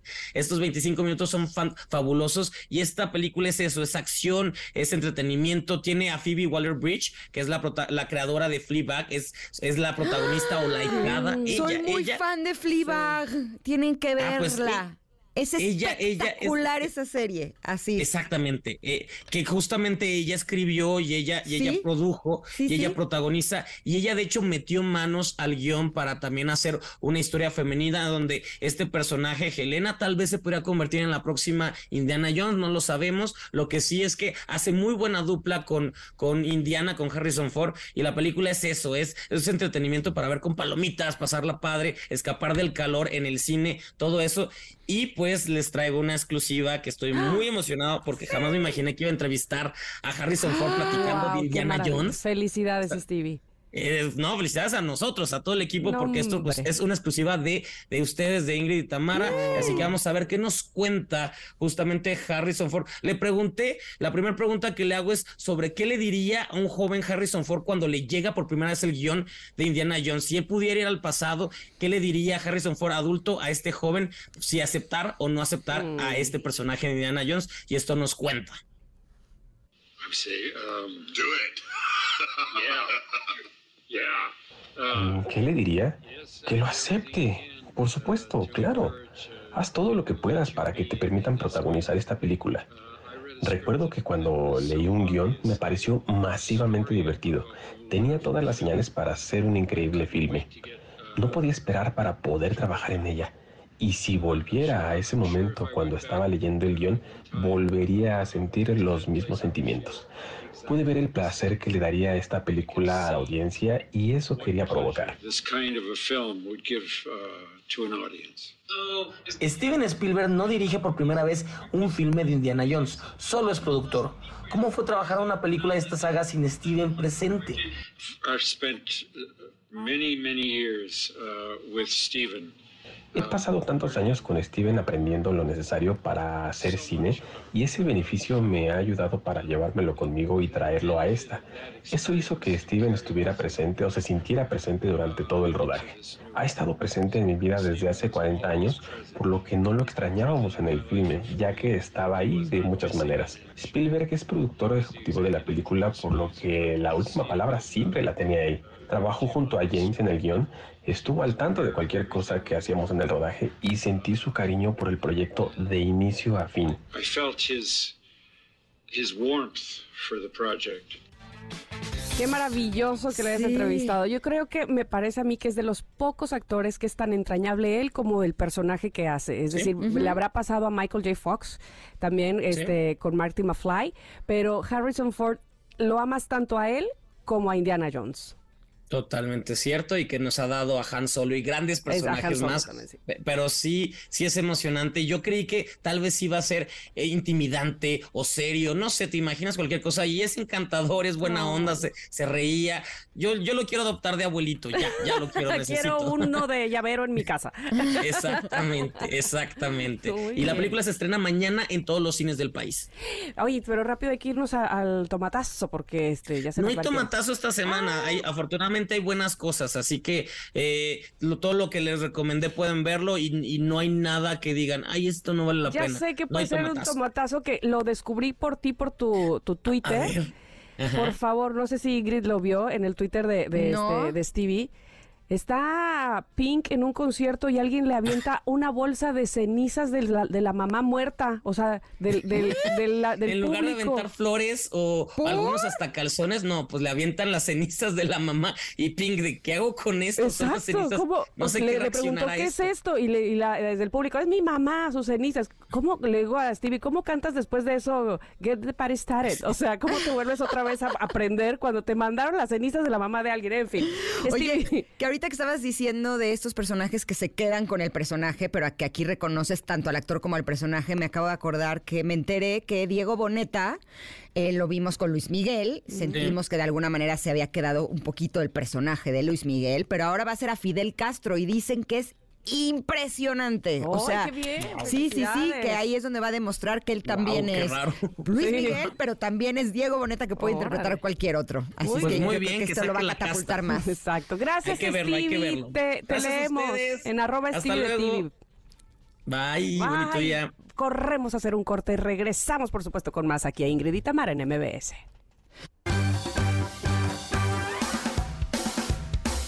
Es momento de una pausa. Ingrid y Tamara, en MBS 102.5.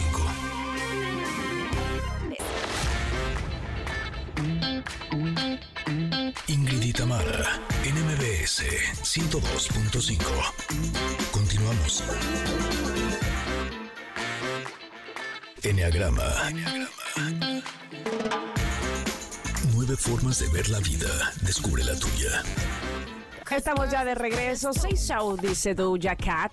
Esta canción que se lanzó en 2019, música que escucha la chaviza, para que no nos cuenten, nadie nos venga a decir, no, que estás atrás, nada, aquí sabemos todo, hasta la música que escucha la chaviza. Que ya son las tías, que no saben de música, que no se actualizan. No, ¿Quién es ya no Doja. Cat? Que, que no sé qué, nambre. Sabemos de eso y sabemos, por supuesto, de herramientas para conocernos a nosotras mismas, como es el caso de Enneagrama. Y me encanta que sea miércoles para saludar a Andrea y Adelaida. Bienvenidas, ¿cómo están?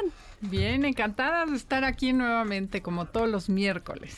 Y bueno, y se nos ocurrió este tema de la inteligencia emocional porque el lunes las escuchamos que tuvieron una invitada que hablaba sobre la inteligencia emocional y como que les, se les movió, según yo les, les movió. Y nosotros en el Enneagrama lo manejamos tota- toda la- o sea, siempre. Entonces creemos que es un tema muy interesante para saber quién tiene inteligencia emocional o cómo lograr tener inteligencia emocional. O Como dijo Adelaida hace ratito, dice, ¿quién no tiene inteligencia emocional? Porque casi la gran mayoría de la gente no tiene inteligencia emocional. Así es, no tenemos idea de qué es y para qué sirven las emociones. Entonces, bueno, eh, Andrea nos va a decir lo que Daniel Goleman decía, A que es el primero que usó el término inteligencia emocional en 1995.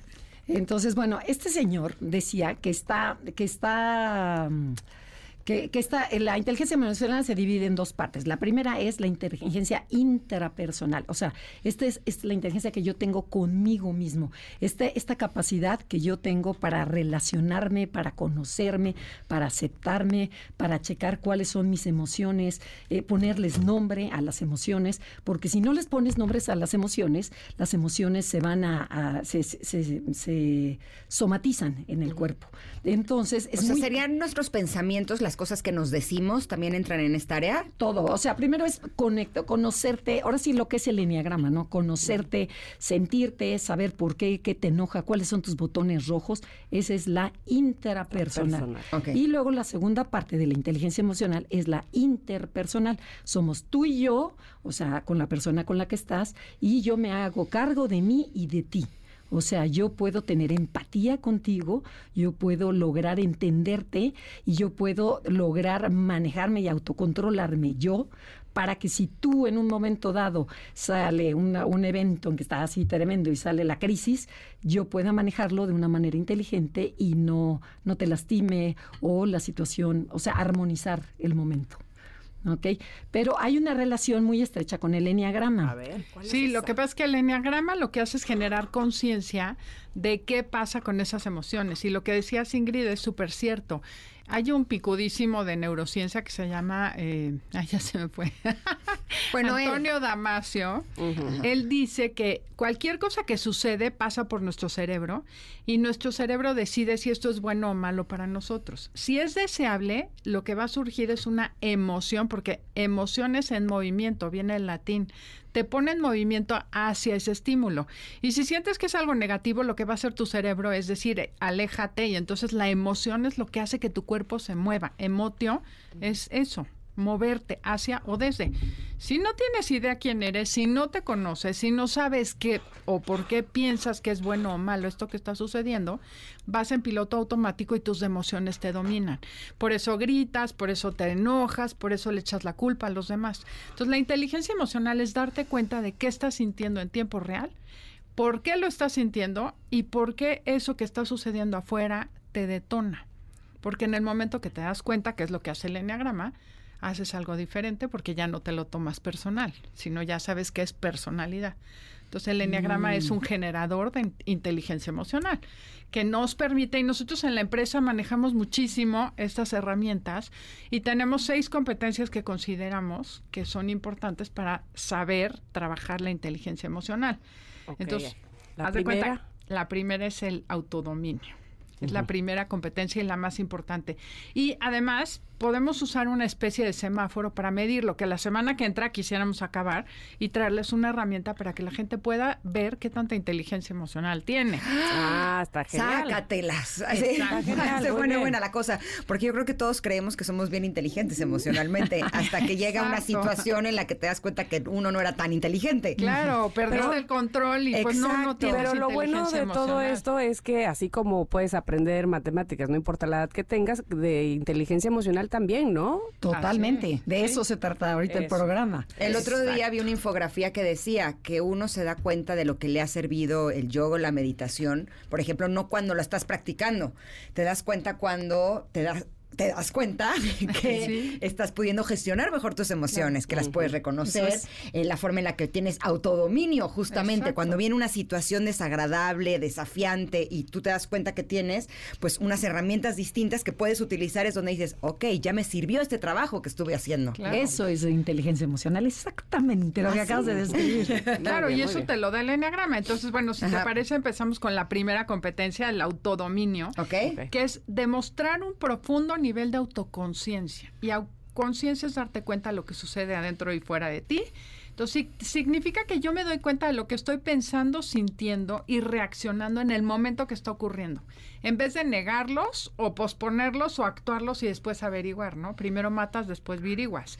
Apreciar tus fortalezas y aprender de tus errores. O sea, eso es bien importante. Que te atrevas a ver que te equivocaste y además aceptes y aproveches esa oportunidad para aprender. Otra cosa que considera el autodominio es darte cuenta y ser sensible del impacto que tú ocasionas en los demás. Que esto que estoy diciendo, ¿cómo va a afectar a la otra persona? Y ser capaz de no decirlo en caso de que sientas que lo vas a lastimar, ¿no? Y no es de, pues me vale, a mí se me antojó decirlo y no importa. Darte cuenta de cuando estás proyectando algún pensamiento o sentimiento tuyo en los demás. Por ejemplo, el 6, ¿no? Que dice, ah, esta me quiere transar. Y no, es el miedo que me da que me transen que yo pienso que tú lo estás haciendo. O das por hecho que el otro está haciendo algo desde tu propia perspectiva. Y en vez de preguntar, aclarar o lo que O sea. sea, te lo tomas personal todo el tiempo. todo. Exactamente. Y la última de estas características es estar consciente de no creerte de más, pero tampoco de evaluarte. Porque esto lo hacemos muchísimo. Cuando yo me siento menos que la otra persona, cada vez que la otra persona hace un comentario, claro, me quiere hacer sentir menos. No, yo me siento menos y cualquier cosa que tú digas va a detonar esa herida de inferioridad en mí. O al revés, ¿no? Cuando yo me siento gallito y te presumo, pues al final del día hay una falta de autoestima dentro de mí, ¿no? Sí, es porque te digo las cosas, porque quiero realmente ayudarte, o sea, te digo que te equivocaste porque es un acto de generosidad, o yo siento que estoy por debajo de ti, y entonces te digo, ah, no, te equivocaste para ponerme por encima, ¿no? Exactamente. Entonces, darte cuenta de por qué estás haciendo lo que estás haciendo y diciendo es como esa capacidad de autoconciencia, darte cuenta de por qué haces las cosas. Punto número uno y más importante que, obvio, el enneagrama te lo genera, ¿no? Porque te hace consciente patrones inconscientes de conducta. De acuerdo, muy bien. ¿Tenemos entonces- una segunda competencia? Sí, claro. La segunda competencia, una persona con inteligencia emocional, o sea, para que vaya cachando el público si es, la, si es que la tiene, debe buscar y estar atento a la retroalimentación. Esta competencia suena fácil, ¿no? O sea, dices, ay, pues qué fácil que me retroalimente. No, es súper difícil el pedir una retroalimentación, ¿no? Por ejemplo, más de gente que está abajo de ti. ¿No? Que digas, a ver, eh, dime cómo lo estoy haciendo como jefe, dime cómo lo estoy haciendo como mamá, dime cómo lo estoy haciendo como tal. Muchas veces el orgullo no nos deja, ¿no? Entonces dices, no, no, no, no, no, yo soy la jefa, a mí no me tiene nada que decir, yo soy la que, ha- la que digo lo que hago, ¿no? Entonces siempre estar abiertos a estar a escuchar las opiniones de los superiores o de los subalternos. Y si quiero desarrollar la inteligencia emocional, necesito estar receptivo tanto a la retroalimentación positiva como negativa, con un deseo de de verdad entender la información y estar abierto a dialogar, ¿no? O sea, a- a- de- desde, desde la honestidad, desde tomar acción para cambiar, pero eh, luego compararla con otras opiniones, porque a lo mejor tú me dices, este, ¿sabes qué, Tamara? Tú no, no, no eres nada buena para el radio. O sea, a lo mejor yo te digo eso, ¿no? Y tú, Ingrid, para nada bailas, ¿eh? Y, o sea, y entonces dices, a ver, a ver, a ver, o sea, Andrea opina eso, pero yo voy a comparar otras opiniones de gente que a mí me importa, no, no, de, de mentores, ¿no? Opina, ¿qué tanto opinas esto? Y yo ya tomo mi, mi propia opinión, ya sea que te mande a volar o que sí te haga caso en lo que me estás diciendo. Entonces, pero sí hay que estar abierto porque nos cuesta trabajo Es que recibir es donde, retroalimentación. es donde más te pegan en el ego. Cuando dan una crítica, cuando Sí. te dan una opinión o cuando te corrigen, sobre todo, Sí. ahí te pegan en el ego totalmente y entonces, hijo, sientes que a lo mejor eso, lo que decíamos hace un momento, ¿no? Este, o no me quiere o es personal o claro, Tiene como este, envidia. tiene envidia, exactamente, este, o y tenemos la idea este que todo el tiempo nos tienen que tratar evidentemente bonito pues pero como si, fu- si todo lo supiéramos ¿no? Entonces, cuando nos dicen, hey, no todo lo sabes, aquí te estás equivocando, uf, como que te desinflas, ¿no? Y fíjate que ahí están los grandes regalos de la vida. porque Claro. cuando la gente te dice lo que puedes mejorar y tú decides cambiarlo, es cuando te vuelves mejor persona, pero nos cuesta mucho trabajo. Ahora, lo que se me hace padre es cuando te preguntan si quieres Sí. su opinión, ¿no? Eh, la semana pasada tomé una certificación y estaba una de las maestras cuando se conectó nos dice, quiero preguntarles si ustedes quieren que les dé retroalimentación. Y yo decía, pues para eso pagué. Así Claro. o sea, para eso me inscribí, para que me digas en dónde la estoy regando y cuáles son mis áreas de oportunidad para poder trabajarlas, ¿no? Claro. Y que me des herramientas para poder hacerlo. Pero también hay veces que a la gente te da su opinión cuando no se la pediste. Claro. ¿no? Y creo que asegurarte de que la otra persona sí quiere escucharte y Claro. realmente sí quiere saber lo que tú piensas y lo que Claro. tú crees que es mejor, esa sería una gran herramienta. Oye, ¿sabes qué hago yo? Les pregunto, ¿quieres que te dé un regalo? Anda. Ay, sí, ¿te puedo hacer un regalo? Ahí Sí, te va. claro. Ahí te va. O sea, en, la- en servicio a clientes en una tienda donde te tratan mal. Pero es, es trabajar la humildad, ¿no? Exacto, tienes toda la razón, la humildad, esa es la palabra. Vamos a ir a un corte, esa es otra palabra importante aquí en este programa, para regresar, por supuesto, con las demás competencias, hablando de inteligencia emocional en el Enneagrama. No se vayan, somos Ingrid y Tamara.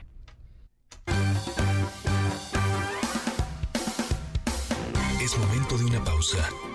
Ingrid y Tamara, en MBS 102.5.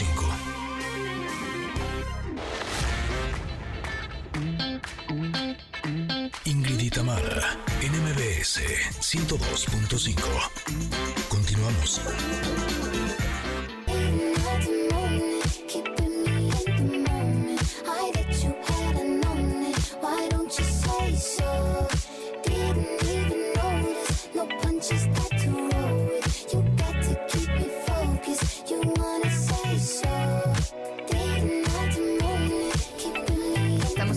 Say So de Doja Cat, una canción que fue lanzada en el 2019 y por lo menos aquí la Ciudad de México está tapizado de espectaculares de Doja Cat. Le va requete bien. Oigan, seguimos con el Enneagrama. El día de hoy estamos hablando de cómo desarrollar la inteligencia emocional. Estamos hablando también de cuáles son las cosas que nos pueden ayudar a desarrollarla, como por ejemplo el autodominio. También hablamos de eh, la, La segunda competencia, que es retroalimentación. la retroalimentación. Y vamos ahora a la tercera. La tercera es ser responsable. y automotivarme. Entonces, significa, por ejemplo, ser responsable es tomar acción y ser yo hacerme responsable de mis pensamientos, sentimientos, de mis comportamientos, acciones y reacciones que tomé. O sea, nada de que, ay, fue porque salió... O sea, yo me hago responsable de lo que te estoy diciendo. Y eso de pensar antes de hablar es maravilloso, porque cuando digo las cosas las digo desde la conciencia y no desde la reacción. También ser realista para diferenciar las áreas de responsabilidad con las de los demás, tanto en situaciones positivas o negativas. Te echan un super piropo y pues también reconocer que a lo mejor la otra persona lo hizo, gracias a esa persona salió bien. Entonces, poder decir, oye, yo soy responsable de esta parte, pero gracias a esta persona hicimos un buen trabajo. Y otra sería tratar de solucionar problemas más que enfocarte a culpar a otros, ¿no? Decir, a ver, bueno, ya pasó, nada, olvídense quién fue, vamos adelante y hagamos esto. Es, es como un liderazgo, ¿no? Hacia adelante.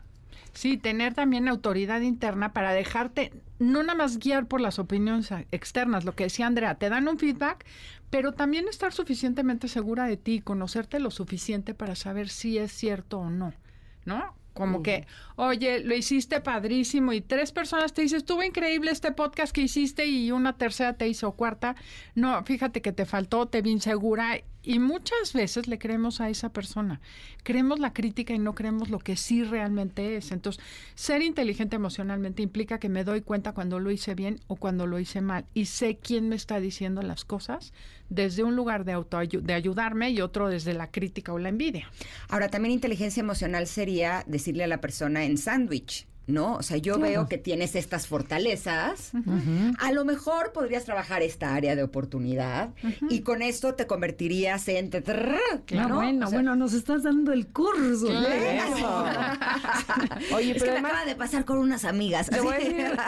este punto de ser responsable me parece totalmente fundamental que lo... Eh, que lo sepamos o que lo inculquemos a nuestros niños, porque luego crecemos, somos adultos y seguimos siendo irresponsables o nos da miedo la responsabilidad de nuestros actos y de confrontarlos y luego este nos escabullimos cuando si desde niños te enseñan a, a ver, yo hice esto y me hago responsable de esto y entonces soluciono o aprendo cómo solucionar, yo creo que hace totalmente la diferencia para cuando somos adultos. Claro, y vas construyendo un líder, o sea, desde chiquito le estás empoderando a tu hijo a ser líder, que esa es la idea, ¿no? Porque todo mundo somos líderes. Entonces, la idea es en algún área de nuestra vida, ¿no? Ya sea como mamás, ya sea en la, en la chamba, en donde te muevas con las amigas, a lo mejor es la mera mera. Pero la idea es tener todas estas habilidades y, áreas, irlas desarrollando. Y una bien importante es sentirte energetizado y positivo para enfrentar de una manera constructiva los, los retos difíciles que se van presentando. No de, ay, no, es pues, que vamos a hacer. No, vamos, órale, si podemos. Esa es una persona que motiva, que mueve, que, que va para adelante y que tiene mucha inteligencia emocional. Oye, ¿y hasta qué punto valdría la pena que si uno también va a dar un consejo, decir lo positivo? O sea, cuando a mí me dicen, es que te ves insegura, en ese instante mi inseguridad crece, se hace gigante y ya no puedo controlarla, tiemblo, se me seca la boca, me paralizo mal. Pero si me dicen, a lo mejor eh, te quedaría mejor que fueras eh, un poco más contundente o más asertiva o que dijeras las cosas más de, ¿no? Si me dicen como lo positivo, siento que mi cerebro eh, funciona un poco mejor. de todas. bueno, en mi caso sí, por supuesto. A mí yo como tú, me aplastas. Entonces, entonces es como sí se puede, ¿no? Claro, el chiste es decirte qué puedes mejorar y cómo, no nada más lo que hiciste mal. Y bueno, creo que para cerrar, me gustaría dejar la palabra responsabilidad, porque estamos hablando de responsabilizarte, es la habilidad de responder diferente. En la medida que tú te responsabilizas de tus actos y de tus pensamientos y, emociones, puedes hacerlo de manera diferente. Mientras culpas al otro, el poder de tu vida es cero. Oye, no, yo me acuerdo, Tamara, que tú preguntaste el lunes, porque te estaba escuchando, que le dijiste, ¿cómo sabes si una persona tiene inteligencia emocional? Nada más cómo responde ante una situación. o sea, te das cuenta perfecto. Si la vieja greta y se pone como una loca y dices, bueno, cero. Ahí no. Exacto, o muy agresiva o callada o no contesta. No, pero si alguien congruente, tranquila y te contesta, pues esta, esta persona, sí, mis respetos. Sí, de acuerdo, totalmente. Oigan, ¿les escuchamos el sábado? Claro que sí. Aquí en 102.5, sábado a las 12 del día. Y también en redes, síganos Instagram, Facebook, Enneagrama Conócete, porque nos hackearon Instagram. Ayúdenos a subir nuestro y es bien, es muy interesante seguirlas en Instagram porque hacen sus propios videos, este, de, de verdad alternos al programa y así complementan la información del enneagrama. Muchas gracias a las dos. Un gustazo. Gracias. Oiga, pues vamos a ir a un corte, pero antes quiero decirles que a mí eh, sé que hay muchas mujeres a las que me gustaría que felicitemos hoy. ¿Saben por qué? Es que típicamente como mujer, pues de repente te dejas a lo último y entonces estás pendientísimo, sí, de la familia, de tu esposo, qué sé yo, de tu pareja. Y la salud, ¿qué onda? Tu salud. Y hay mujeres que sí se cuidan y checan su salud para que en caso de cualquier cosa se pueda solucionar a tiempo. A ellas, felicidades. Por supuesto, y por ello Laboratorio Médico Polanco tiene estudios preventivos para la mujer. Laboratorio Médico Polanco sabe que tú decides sobre tu salud, por ello te ofrece estos estudios completos. Escucha. Eh, por ejemplo, como mujer tienes derecho a vivir sana, por ello el perfil hormonal completo Q45 es el estudio preventivo que identifica cualquier descompensación en tus niveles hormonales. Si llevas, por ejemplo, una vida sexual activa, ah, pues entonces el panel cervical BPH es el indicado para tu salud sexual, para que en dado caso decidas con tu médico el mejor tratamiento. La mayoría de los cánceres de cuello uterino pueden detectarse en etapa temprana realizando un papá Nicolau y exámenes pélvicos regularmente. Y con mujer LMPQ45 se puede detectar el cáncer de mama y el cervicouterino. Es mejor saber a tiempo para vivir plenamente o resolver con tiempo y de la mejor manera. Sí, el Laboratorio Médico Polanco apoyan a las mujeres que cuidan su salud. Por eso te invitamos a que te cheques hoy para que vivas tranquila.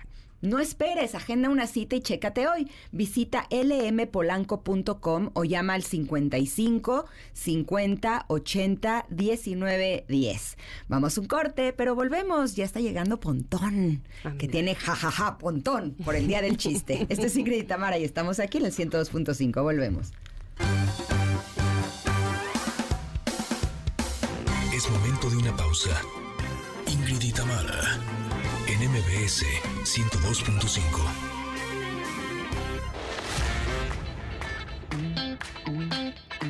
Ingrid y Tamara, en MBS 102.5. Continuamos.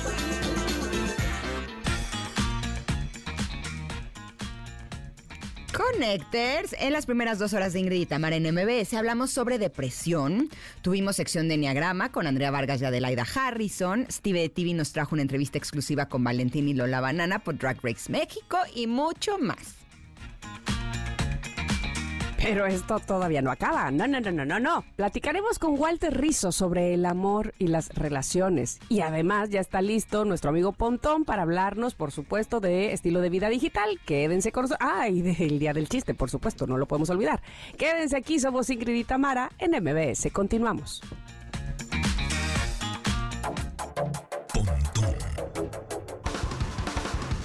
En MBS, lo mejor de tu vida digital. Ya está Pontón con nosotros y trae buena rola. Yo me pongo las pilas siempre, aplicado, ñoño, me dicen qué hacer, lo hago, lo cumplo y aquí estoy, voten por mí. Ay, este, Yo sí votaría por ti porque sabría que eres aplicado, ¿Verdad? eh, sí, Claro. honesto. ganaríamos. Eso, siempre, todos conmigo. Venga, Eso. Ponti Muy para 2024. No, este, bueno, pues la canción que estamos escuchando es música que escucha la Chaviza, de 2023, porque hoy es miércoles de Chaviza, ¿no? Eh, de 2023, un artista que se llama Soft Focus, o Suf Focus. Eh, la canción se llama eh, Vibrations de este 2023. Este compadre, pues es conocido como Suf Focus, pero su verdadero nombre es Nick Dou- Dourama, Dou- Dou- Doumana, o algo así tiene un apellido muy raro, pero es productor discográfico británico. Y bueno, pues tiene el señor tiene ya 41 años de edad, este su focus. Tiene y ya trae- 41 años. Mira ¿Qué nomás. nos dejas a los que ya Mira. estamos ahí rayando a en los 50? No, ah, es un chaval, es un chaval. Por supuesto. Digo, es un señor, pero chavo. este, y bueno, pues esta que estamos escuchando se llama Vibrations y es una gran rola. Por otro lado, Ajá. el 30 de junio, hoy estamos qué? 27, 28. Sí. 28 el viernes, 30 de el junio. viernes, o sea, en dos días, es el día de las redes sociales. Ándale, pues. Esto que ha venido a revolucionarnos tanto a todos. O sea, como seres humanos, deja tú este, lo que ha logrado en la Todo el tecnología. estilo de vida nos ha cambiado, No, ¿no? a nosotros, exactamente. O sea, ¿qué, ¿qué hacíamos antes de ver redes sociales? No estábamos horas pegados a ella. Y, y no se acuerdan cuando, no, es que llegó el internet, nos vamos a quedar sin trabajo, no, es que llegaron los smartphones, nos vamos a-". al contrario, hubo más trabajos, más plataformas, la gente ahora se... por ejemplo, mi materia prima es el Internet. O sea, gracias al Internet gano dinero, ¿no? Entonces, así, cuando llega la inteligencia artificial, la gente dice, ay, ya es que nos van a quitar el... No, nada más va a evolucionar el trabajo. No se preocupen, lo único que está haciendo, en este caso, la inteligencia artificial, que le tenemos miedo, cuando es como cuando llegó el Internet, este, pues es que lo, lo desconocemos, pero en realidad lo único que está haciendo la inteligencia artificial es retarnos a pensar mejor, a ser más humanos cada vez y más espirituales cada vez, porque este es lo que las marcas van a necesitar, las empresas y organizaciones van a necesitar gente con mejor inteligencia emocional, que estaban platicando hace rato, con más humanismo, con más este sentido común, con más eh, sentimientos, justamente con la O sea, más la, o sea, tú dices que las empresas y las personas vamos a empezar a buscar más las cosas que la inteligencia artificial no nos puede ofrecer. Claro. Y que nos hace precisamente identificarnos más como seres humanos. Así es. tu manera de Así pensar, es, o sea, e- e- es decir, porque las cosas talacheras automáticas que, ¿no? Pues lo va a hacer la tecnología, déjalo, ¿no? ¿Para qué quiero un robot si tengo un robot? Mejor necesito un humano. Entonces nos va a hacer más humanistas, curiosamente. Y la gente dice, no, no, es que la inteligencia, la, la- la tecnología Eso. no está... No, más bien al contrario, ¿no? Pero bueno, justo el, el 30 de junio se celebra el Día Mundial de las Redes Sociales, que fue una fecha creada por iniciativa de un sitio de noticias de este libro de vida digital, muy bueno, a nivel inter- internacional, que se llama Mashable, que es bastante bueno ese sitio. Bueno, pues ellos dijeron hace, hace algunos años, dijeron, el 30 de junio es el día de las redes sociales, punto, se acabó. Y ven, qué bueno, ¿no? Y Oye, a nivel mundial las personas, qué bueno. bueno. sí, bendito que haya un día, si hay día de todo, pues ¿por qué no de las redes sociales? Y a nivel mundial las personas, eh, más bien en América Latina, los usuarios que más tiempo eh, están enfrente de la pantalla diariamente eh, en promedio en redes sociales, eh, en toda Latinoamérica es de 212 minutos diarios en redes sociales. ¿ok? Según una investigación en 45 mercados de Latinoamérica, una, una- una investigación que hizo Global Web Index. A, a nivel regional, Brasil, 225 minutos diarios pasa un usuario. Y en Colombia, 216 minutos diarios. Ese es el primero y segundo lugar. Mientras que Argentina ocupa el quinto lugar y México el octavo. O sea, andamos en los 200 minutos diarios de redes sociales. ¿Tanto? Seis por tres, diez. O sea, son más de tres horas. Así es. En redes sociales. Pues nada pregúntale a Oye, TikTok y a Reels. y a todo. Por eso, por eso es que los dueños, este, los CEOs, los, eh, ujú. sí, los dueños de algunas de ellas, es que se van a, dos de ellas, es que se van a, a- a pelear estilo la MMA en una jaula. ¿Me puedes explicar qué pasa con Zuckerberg, Elon Musk, Elon Musk. y Mark Zuckerberg? Si así es, le voy a Zuckerberg desde ahorita, te digo. Es que Mark, sí, Mark Zuckerberg sí, se está est- entrenado, lleva muchos Es que años ya además estudia haciendo jiu-jitsu. jiu-jitsu, Exacto. exactamente. Pero a ver, cuéntame cómo surge todo esto. que- Bueno, pues a este, ver, resulta ¿Sí va a que- ser cierto o no? Mm, Yo creo que no, porque ya Maye Musk o May Musk, que es la mamá de Musk, dijo, no, no, no se peleen, chavos. Entró- pero si entró- van a pelear, entró- o sea, no es en Pues sentido un- figurado. No, no, no, en una jaula. pero, sí, o sea, Elon Musk dijo, pues sí, ponle fecha, ¿no? Y ya Exacto. se están ahí calentando los humos. Pues todavía no hay fecha, nada más están así como cuando estás frente a frente y te estás empujando, órale, suelta el primero, suelta el primero, güey, suelta. Así, así están, así están. O sea, como que no se tocan, pero nada más se gritan, ¿no? ¿Qué? Entonces, ¿Qué, o qué? Así. Ajá, sí, sí, hijo, tú, tú, tú, qué pedo, qué, ¿no? Así nada más están brincando. Y pues se traen un, un- la, la novela en que se van a agarrar a trancazos en una jaula de MMA o este de estas jaulas o rings. eh, Es que a ver, Elon Musk, que ya sabemos, o, eh, por lo que se le ha conocido, Ajá. es porque es muy gallito, muy tipo Trump, muy Es- de, se las da de muy acá, ¿no? Sí, sí, sí. Y entonces había estado, este, provoque y provoque a Zuckerberg. Ajá. Y hasta que un día Zuckerberg, ¡zas! contestó, ¿no? Básicamente dijo, pues órale vas. Cámara, exacto. Eh, cámara, le entro. Pero este, la mamá de Musk dijo, oigan, se están los dos, por favor. no se ¿eh? estén peleando, estén juego de manos es de peleando". villanos. Exacto. Ajá, exacto. Empiezan jugando, terminan peleando, Ajá, diría y, mi al, mamá. y al final llorando. Ajá. Exactamente, entonces ya no se sabe si sí o no, porque este... Pues no, está, estamos en stand-by, pero estamos viendo a ver si sí se arma. Estaría Ahora, bueno, ¿eh? Cuando alguien te está le friegue, friegue, friegue, friegue, friegue, friegue, sí hubo un momento en que te dan ganas de... Lo bloqueas. ¿Eh? Lo bloqueas. Sí, inteligencia emocional. Claro, es que es a lo que iba. exacto. Pero a esos niveles también, o sea, que lean O sea, tú sí quieres que se agarren a madres. No, Ah. obvio no. Bueno, entonces. A mí no me parece padre ni que hayan dicho que se iban a agarrar a Sí, trancazos. a mí- a mí- Según el último sí, tweet, el propietario de Twitter, o sea, Musk, parece haber ya elegido la ubicación donde se Ah, llevará a cabo este combate, que Vamos será el octágono de Las Vegas. Acuérdate que lo mío es el chía espiritual. Exacto. O sea, claro que no quiero que nadie se agarre a No, trancazos no, yo nunca. tampoco, yo tampoco. Yo, a mí me parece, por ejemplo, el box y la MMA me Se me hace muy fuerte. Muy salvajes, A pero mí bueno. también. Pero no, imagínate, si Zuckerberg hace jiu-jitsu, ¿qué le No, espera a Musk? O sea, No, pues Musk se tiene que poner las pilas en un mes. Porque Pero no- ¿quién empezó con el pleito? Musk. Musk. Te digo Como que ese es O sea, se está metiendo con Sansón a las patadas. Pues sí, porque así es. Literal. te digo Es que es un gallito. fanfarrón. Ay, qué Ah, sí, menso. no, no, bueno. En Bien fin, rico, bien rico, pero bien menso. o sea, millonario te Es que refieres, una ¿no? cosa es más de la otra. Ok, este, en pleno- porque si rico debe estar más Zuckerberg, ¿no? Ah, no sé, todos tus gustos. Ay, sí. Tú sabrás. ¿No? No son tan feos. ¿Quién prefieres? ¿A quién le das sus bocinas? Este, déjame los vuelvo a ver porque tengo, tengo mala memoria. Bueno, mientras te platico que en el Ahorita te 2023 la plataforma más popular fuera de China, porque ya sabemos que en China tiene sus propias redes sociales, su propio buscador, etcétera, ¿no? Este, justo hablamos el, el lunes del de VPN, por eso te podrías, en China te podrías conectar a través de VPN en Google, etcétera. Fuera de China, Facebook con casi 3 mil millones de usuarios seguidos de YouTube, con 2.514 millones de usuarios. Son, digamos, las redes sociales más activas. Y después, en tercer lugar, WhatsApp, con 2.500 millones de usuarios. Y en cuarto lugar, Instagram, con 1.478 millones de usuarios. O sea, Facebook, WhatsApp y, e Instagram pertenecen a Meta. Siguen siendo los reyes de las redes sociales. Sí. ¿no? O sea, Zuckerberg aquí gana. Ganó. Ganó. Ajá.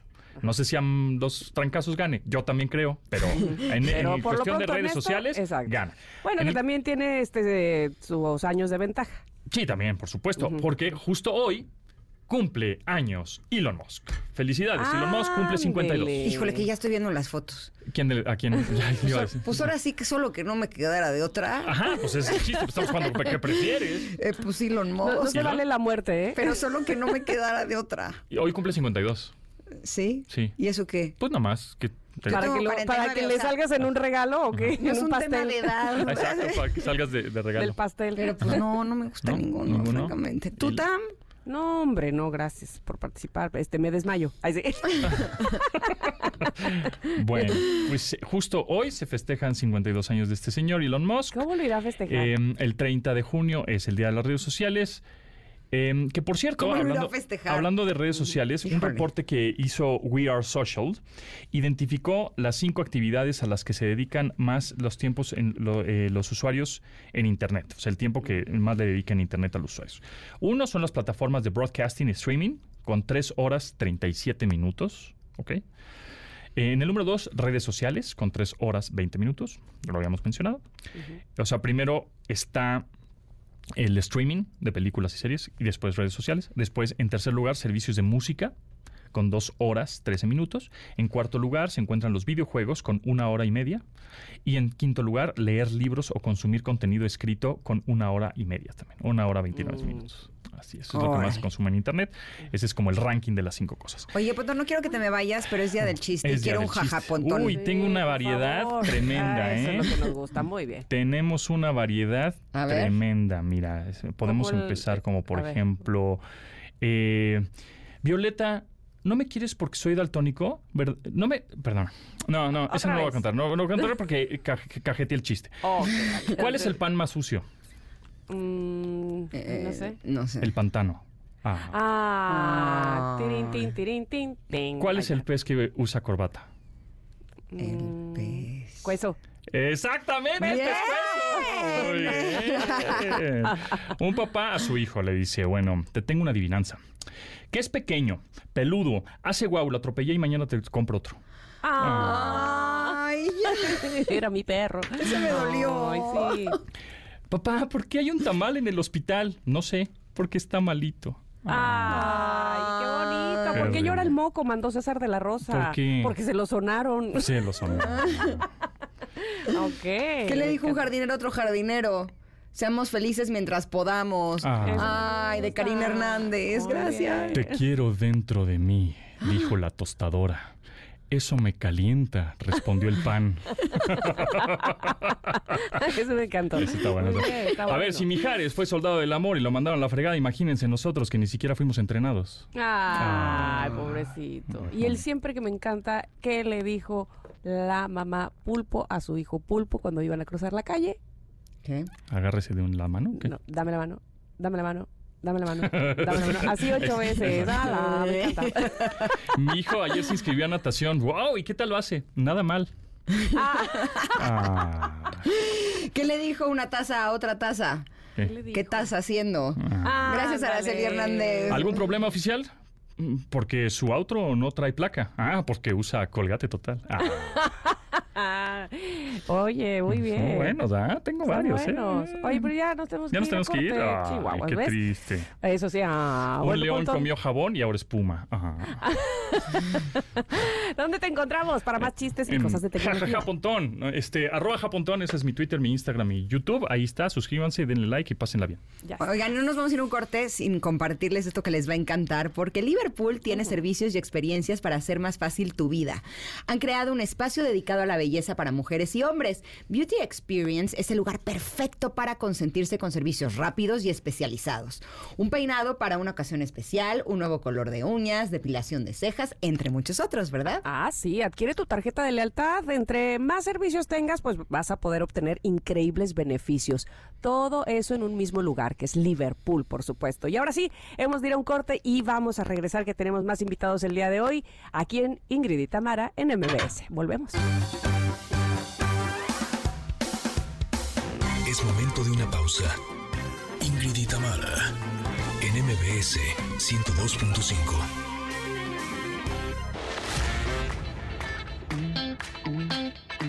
Ingrid y Tamara, en MBS 102.5. Continuamos. Esta canción, bueno, tiene esta cantante Bene, yo no sé qué pasó con ella porque este disco que fue su disco lanzamiento en 2020 fue buenísimo. La canción se llama Super Lonely. Ella es muy jovencita, yo espero que nos esté pues no sé, preparando algo para sorprendernos como lo hizo con el primero. Y ahora, hablando de sorprendernos, este libro te puede sorprender muchísimo. De tanto amarte, me olvidé de mí. Y el autor Walter Rizzo está con nosotros. Bienvenido, Walter, ¿cómo estás? Hola, ¿qué tal? ¿Cómo están? ustedes? Bienvenido. Muchas gracias. Estoy muy contento de estar aquí. Nosotras también muy contentas. Este, ah, debo confesar que cuando eh, leía el, eh, pues brevemente el resumen de tu libro decía ¿qué tanto nos queremos responder esa pregunta de amas a la persona adecuada? Mm, Es meternos en camisa de once varas. Es que la ¿Y gente cómo no- salimos de sí, eso? Que la gente no lo quiere responder. Exacto. Pero es que el miedo a la pérdida es lo que le Mm. quita a una persona la libertad en una relación. Claro. Entonces es como, le, como si tuvieras el resultado de una biopsia. Pero tampoco hay, hay que verlo así. Es decir, mm, ¿estás con la pareja adecuada? Pues no sé. A veces sí, a veces no. Eh, si definitivamente no parece, pues le puedo dar una oportunidad, puedo pedir ayuda profesional, puedo ver qué es lo que pasa, o de pronto puede ser que yo esté bien, pero puedo estar mejor. Pero la cultura no te lleva a hacerte esas preguntas. La cultura te lleva a la cobardía emocional, afectiva. O sea, somos muy cobardes en el amor. Hay que ser más valientes. Baudelaire decía que el amor es una flor que está al borde de un precipicio. Entonces, el miedo a la pérdida, el apego, eh, bueno, en fin, todas las cosas que nos han enseñado de que no puedo vivir sin ti, tú eres todo para mí, eh, tú eres mía, yo soy tuyo, todos esos mitos que hay alrededor del amor, más los miedos que tenemos de asumir la libertad o el miedo al abandono, el miedo a que no me quieran, el miedo a la soledad, todo eso hace que no podamos amar con dignidad. Y realmente eh, no sabemos amar con dignidad. Porque saber amar con dignidad es no negociar con tus principios, es no negociar con tus valores, es poner líneas rojas. ¿sí? Que seas autodeterminada, en- o autodeter- sí, que te autodetermines, que te gobiernes a ti mismo, que seas el último juez de tu propia conducta en relación con otra persona. Te quiero y me quiero, pero tú también tienes que existir. Digamos que cualquier pregunta entonces que implica destapar la olla, como se dice en Latinoamérica, lo usan mucho, nos da miedo, porque dicen, ¿y si yo con estas preguntas descubro que de pronto mi respuesta es no?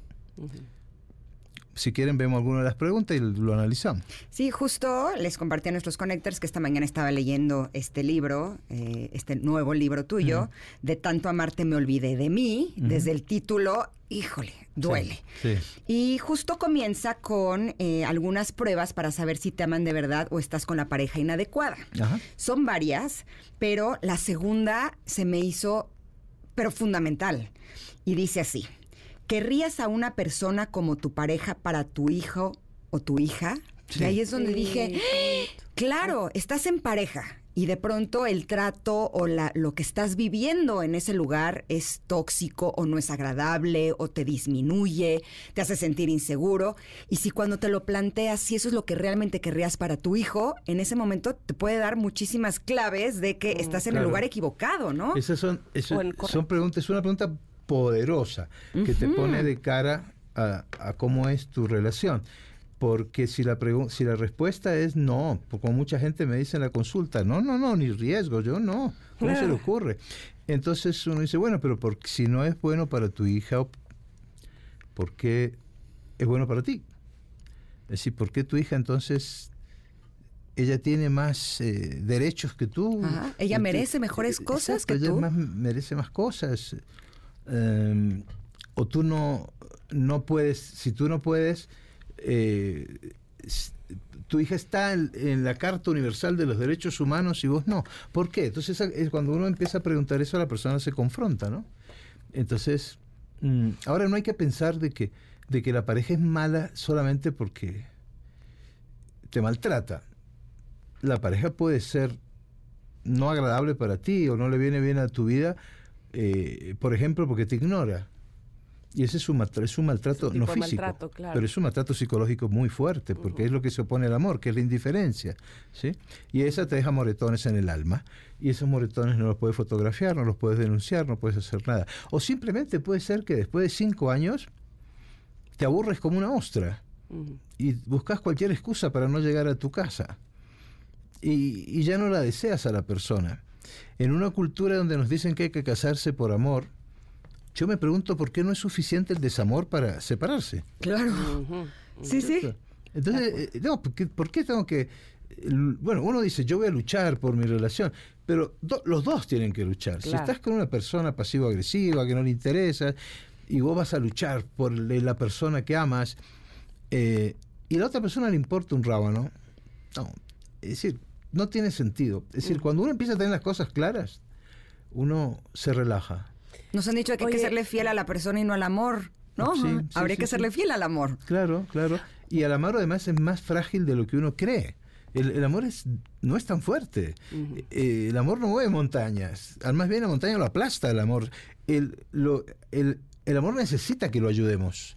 El amor hay que bajarlo del cielo, pellizcarle la nalga, ponerlo aquí arriba y decirle, vas a portarte, a ver, yo mando, yo mando Exacto. sobre vos. Yo defino qué tipo de relación quiero con mi pareja. La invento, la deconstruyo, la construyo. Hago lo que se me da la gana. No hay un dedo divino que me dice cómo debe ser el amor. Entonces, si, es, si este amor que no soy capaz de construir a mi, a mi agrado o al agrado de la, de la pareja con la que estoy, eh, porque hay, hay otro ahí que es muy interesante, eh, que es a quién amas, ¿no? ¿Amas a la persona que tienes ahora a tu lado o a la persona que conociste? Que después de tanto tiempo ya no es Esta. Entonces, vives enganchado al recuerdo, nada más de esa exacto. persona. Estás enamorada o enamorado de, un- de una ilusión, de un pasado, de un fantasma. Oye, Yo- Entonces, yo, nada más quería apuntar eh, con respecto a la pregunta, perdón, este Sí. que, que leyó Ingrid, que independientemente de cuál sea la respuesta, de si tú, eh, si te, si tú desearías que tu hijo o tu hija tuviera la misma pareja o el mismo tipo de pareja, pues para no, evidentemente no la misma pareja que tú tienes, independientemente de cuál sea tu respuesta, si tu hijo o tu hija está viviendo contigo y tu pareja está aprendiendo a, a vivir eh, o cómo se vive en pareja o cómo es una relación en pareja. Vamos, que eh, tú estás dando el ejemplo ahí. Independientemente si te gusta o no como para alguien así como para tu hijo o hija, le estás dando el ejemplo, pues, ¿no? Y ahí está tu respuesta en todo caso. Sí, ahora hay que pensar, bueno, vamos a, vamos vamos a, su- a suponer que, que sea una niña, un niño de 10, 11 años, por ejemplo. Eh, a ese, y mucho, bueno, y antes también, los, los niños funcionan como una esponja, ¿sí? hacen más lo que ven hacer que lo que se les dice que hagan. Y uno piensa que solamente es malo para los niños tener una, una pareja agresiva, violenta, que discuten. No, es también terriblemente malo una pareja indiferente, distante, que nunca tienen una palabra de amor o de ternura, que no se abrazan, que no se, que no se rían juntos. Todo eso también es información que el niño empieza a procesar. Pero, pero, lo curioso de todo esto es que si funcionara bien lo que se llama el, el aprendizaje por compensación, es decir, si veo que mi papá es alcohólico, odio el trago y entonces yo me vuelvo abstemio. No funciona siempre así. A veces, si el modelo es prestigioso, lo imito. ¿sí? Si mi papá es- para mí es un héroe y toma trago, yo voy a tomar trago. Pero si mi papá es un desastre y toma trago, yo no voy a tomar trago. Entonces, si la niña ve que la mamá está con un hombre que no la quiere, bien, y la ve sufrir a veces o la ve ah, aburrida, y ella ama mucho a la mamá y la ve como un modelo prestigioso, la va a imitar. O sea que, eh, em, digamos que estamos jugando con fuego. Si uno, se, si, si uno pensara los riesgos que corren los niños, yo no entiendo cómo me criaron a mí. O sea, porque eh, me pa- parece que somos unos suicidas todos, porque eh, tú no debes fijarse en tantas cosas y subestimamos, ¿no? Subestimamos el poder que tienen los, los chicos. Pero digamos que estas preguntas lo que buscan es que nos pongamos a pensar qué tipo de relación tenemos y cómo podemos eh, mejorarla, si es que se puede mejorar o no. Pero fíjate que lo que más impacta, este libro yo ya lo lancé en España, ya vi lo que pasaba en España, lo, lancé en Colombia, en Chile, en Argentina, y oh, salió en Miami ahora, en- Estados Unidos, bueno, y ahora en México. Eh, yo digo que es como mis libros, pues, pero este es más fuerte, sin anestesia. Y así lo sentí, sobre todo porque habemos muchos que esta es nuestra más grande área de oportunidad. y generalmente nos damos cuenta que tenemos estas áreas de oportunidad cuando ya tenemos el corazón roto, ¿no? Claro, cuando estamos recogiendo los sí. pedacitos de nosotros mismos para volvernos a ser. Claro. Y me llama mucho la atención que en este libro hay una parte que está dedicada a las personas de las que no deberíamos de enamorarnos. ¿Cuáles son ellas? Tenemos que ir a un corte. ¿Me la respondes al regreso? Bueno. Estamos platicando con Walter Rizzo sobre su libro De tanto amarte me olvidé de mí, para que esto ya no nos suceda. Esto es Ingrid y Tamara y estamos aquí en el 102.5. Volvemos. Es momento de una pausa. Ingrid y Tamara, en MBS 102.5.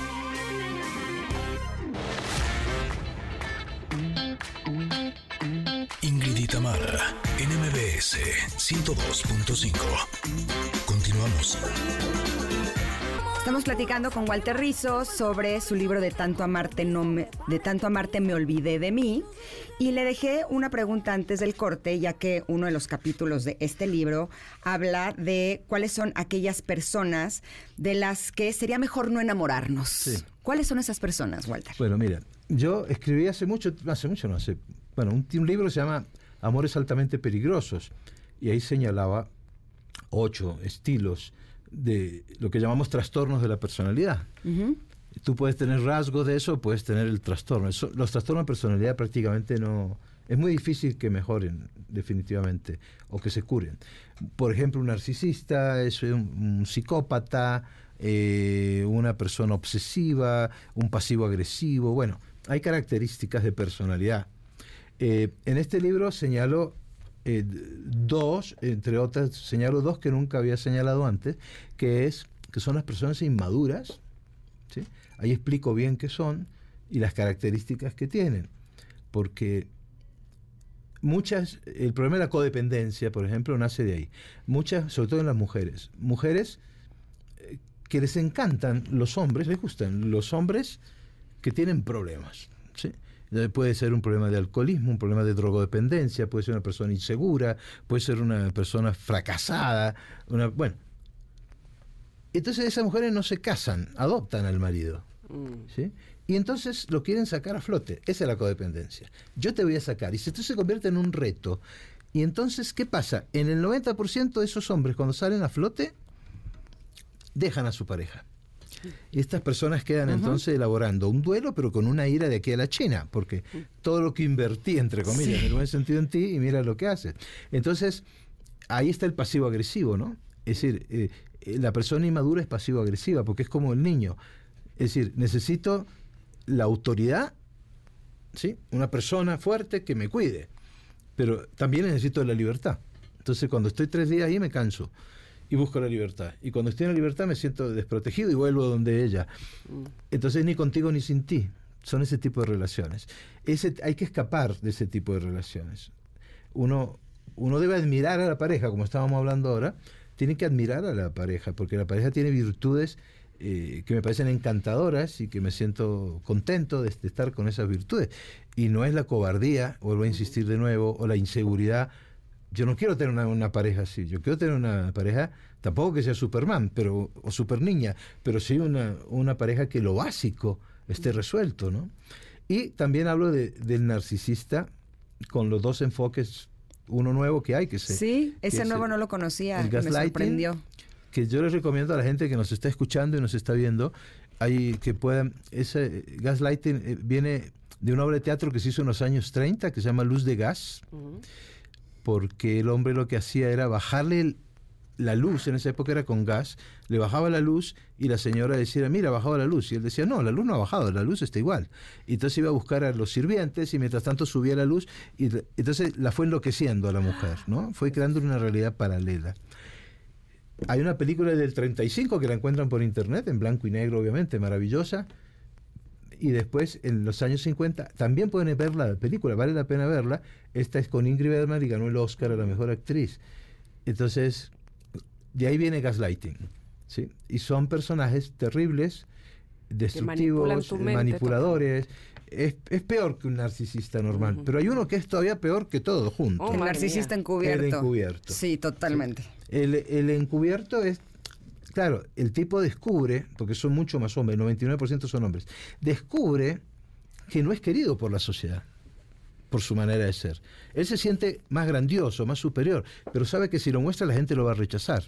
Y él necesita tener a la gente. ¿Por qué? Porque el narcisista no quiere que lo amen. El narcisista quiere fans. Quiere tener fans, no amores. Entonces, si lo deja, es el talón de Aquiles del, del narcisista. Cuando un narcisista es rechazado, por mucha gente, el narcisista pide ayuda profesional.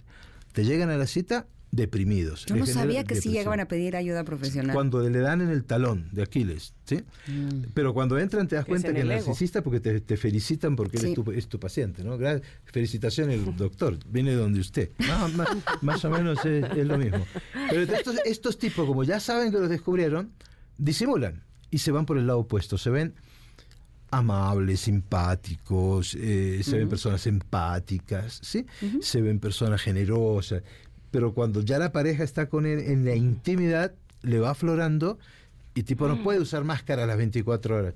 Entonces la mujer va descubriendo eso en la intimidad, pero como el tipo por fuera se muestra como es, un lobo con piel de oveja. Cuando ella dice voy a terminar contigo, la gente no la entiende. La mamá no la apoya, la familia no la apoya, porque el tipo es genial, es un santo, es y la gente se te echa encima. Sí, entonces esos son los más terribles que hay. Bueno, hablo de, esos dos y de otros, pero yo, yo creo que la gente, porque además tú puedes tener esos rasgos, ojo, ¿no? Mm. En, en, Amores altamente peligrosos yo muestro, al final de cada tipo pongo... Eh, y, y si fueras tú la que tiene esto o el que tiene esto. Porque uno puede ser, uno puede leer los estilos y decir yo soy así. ¿no? Entonces, en ese caso hay que pedir ayuda profesional. ¿no?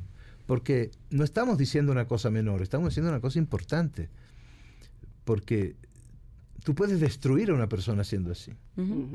Y si la otra persona es débil. Si, si el narcisista tiene la mala suerte que vaya donde algún terapeuta rizo u otros similares, no le va a ir mal a la persona, le va a ir mal al narcisista. Yo digo por eso que por cada mujer que yo salvo hay un hombre que me odia. Bueno,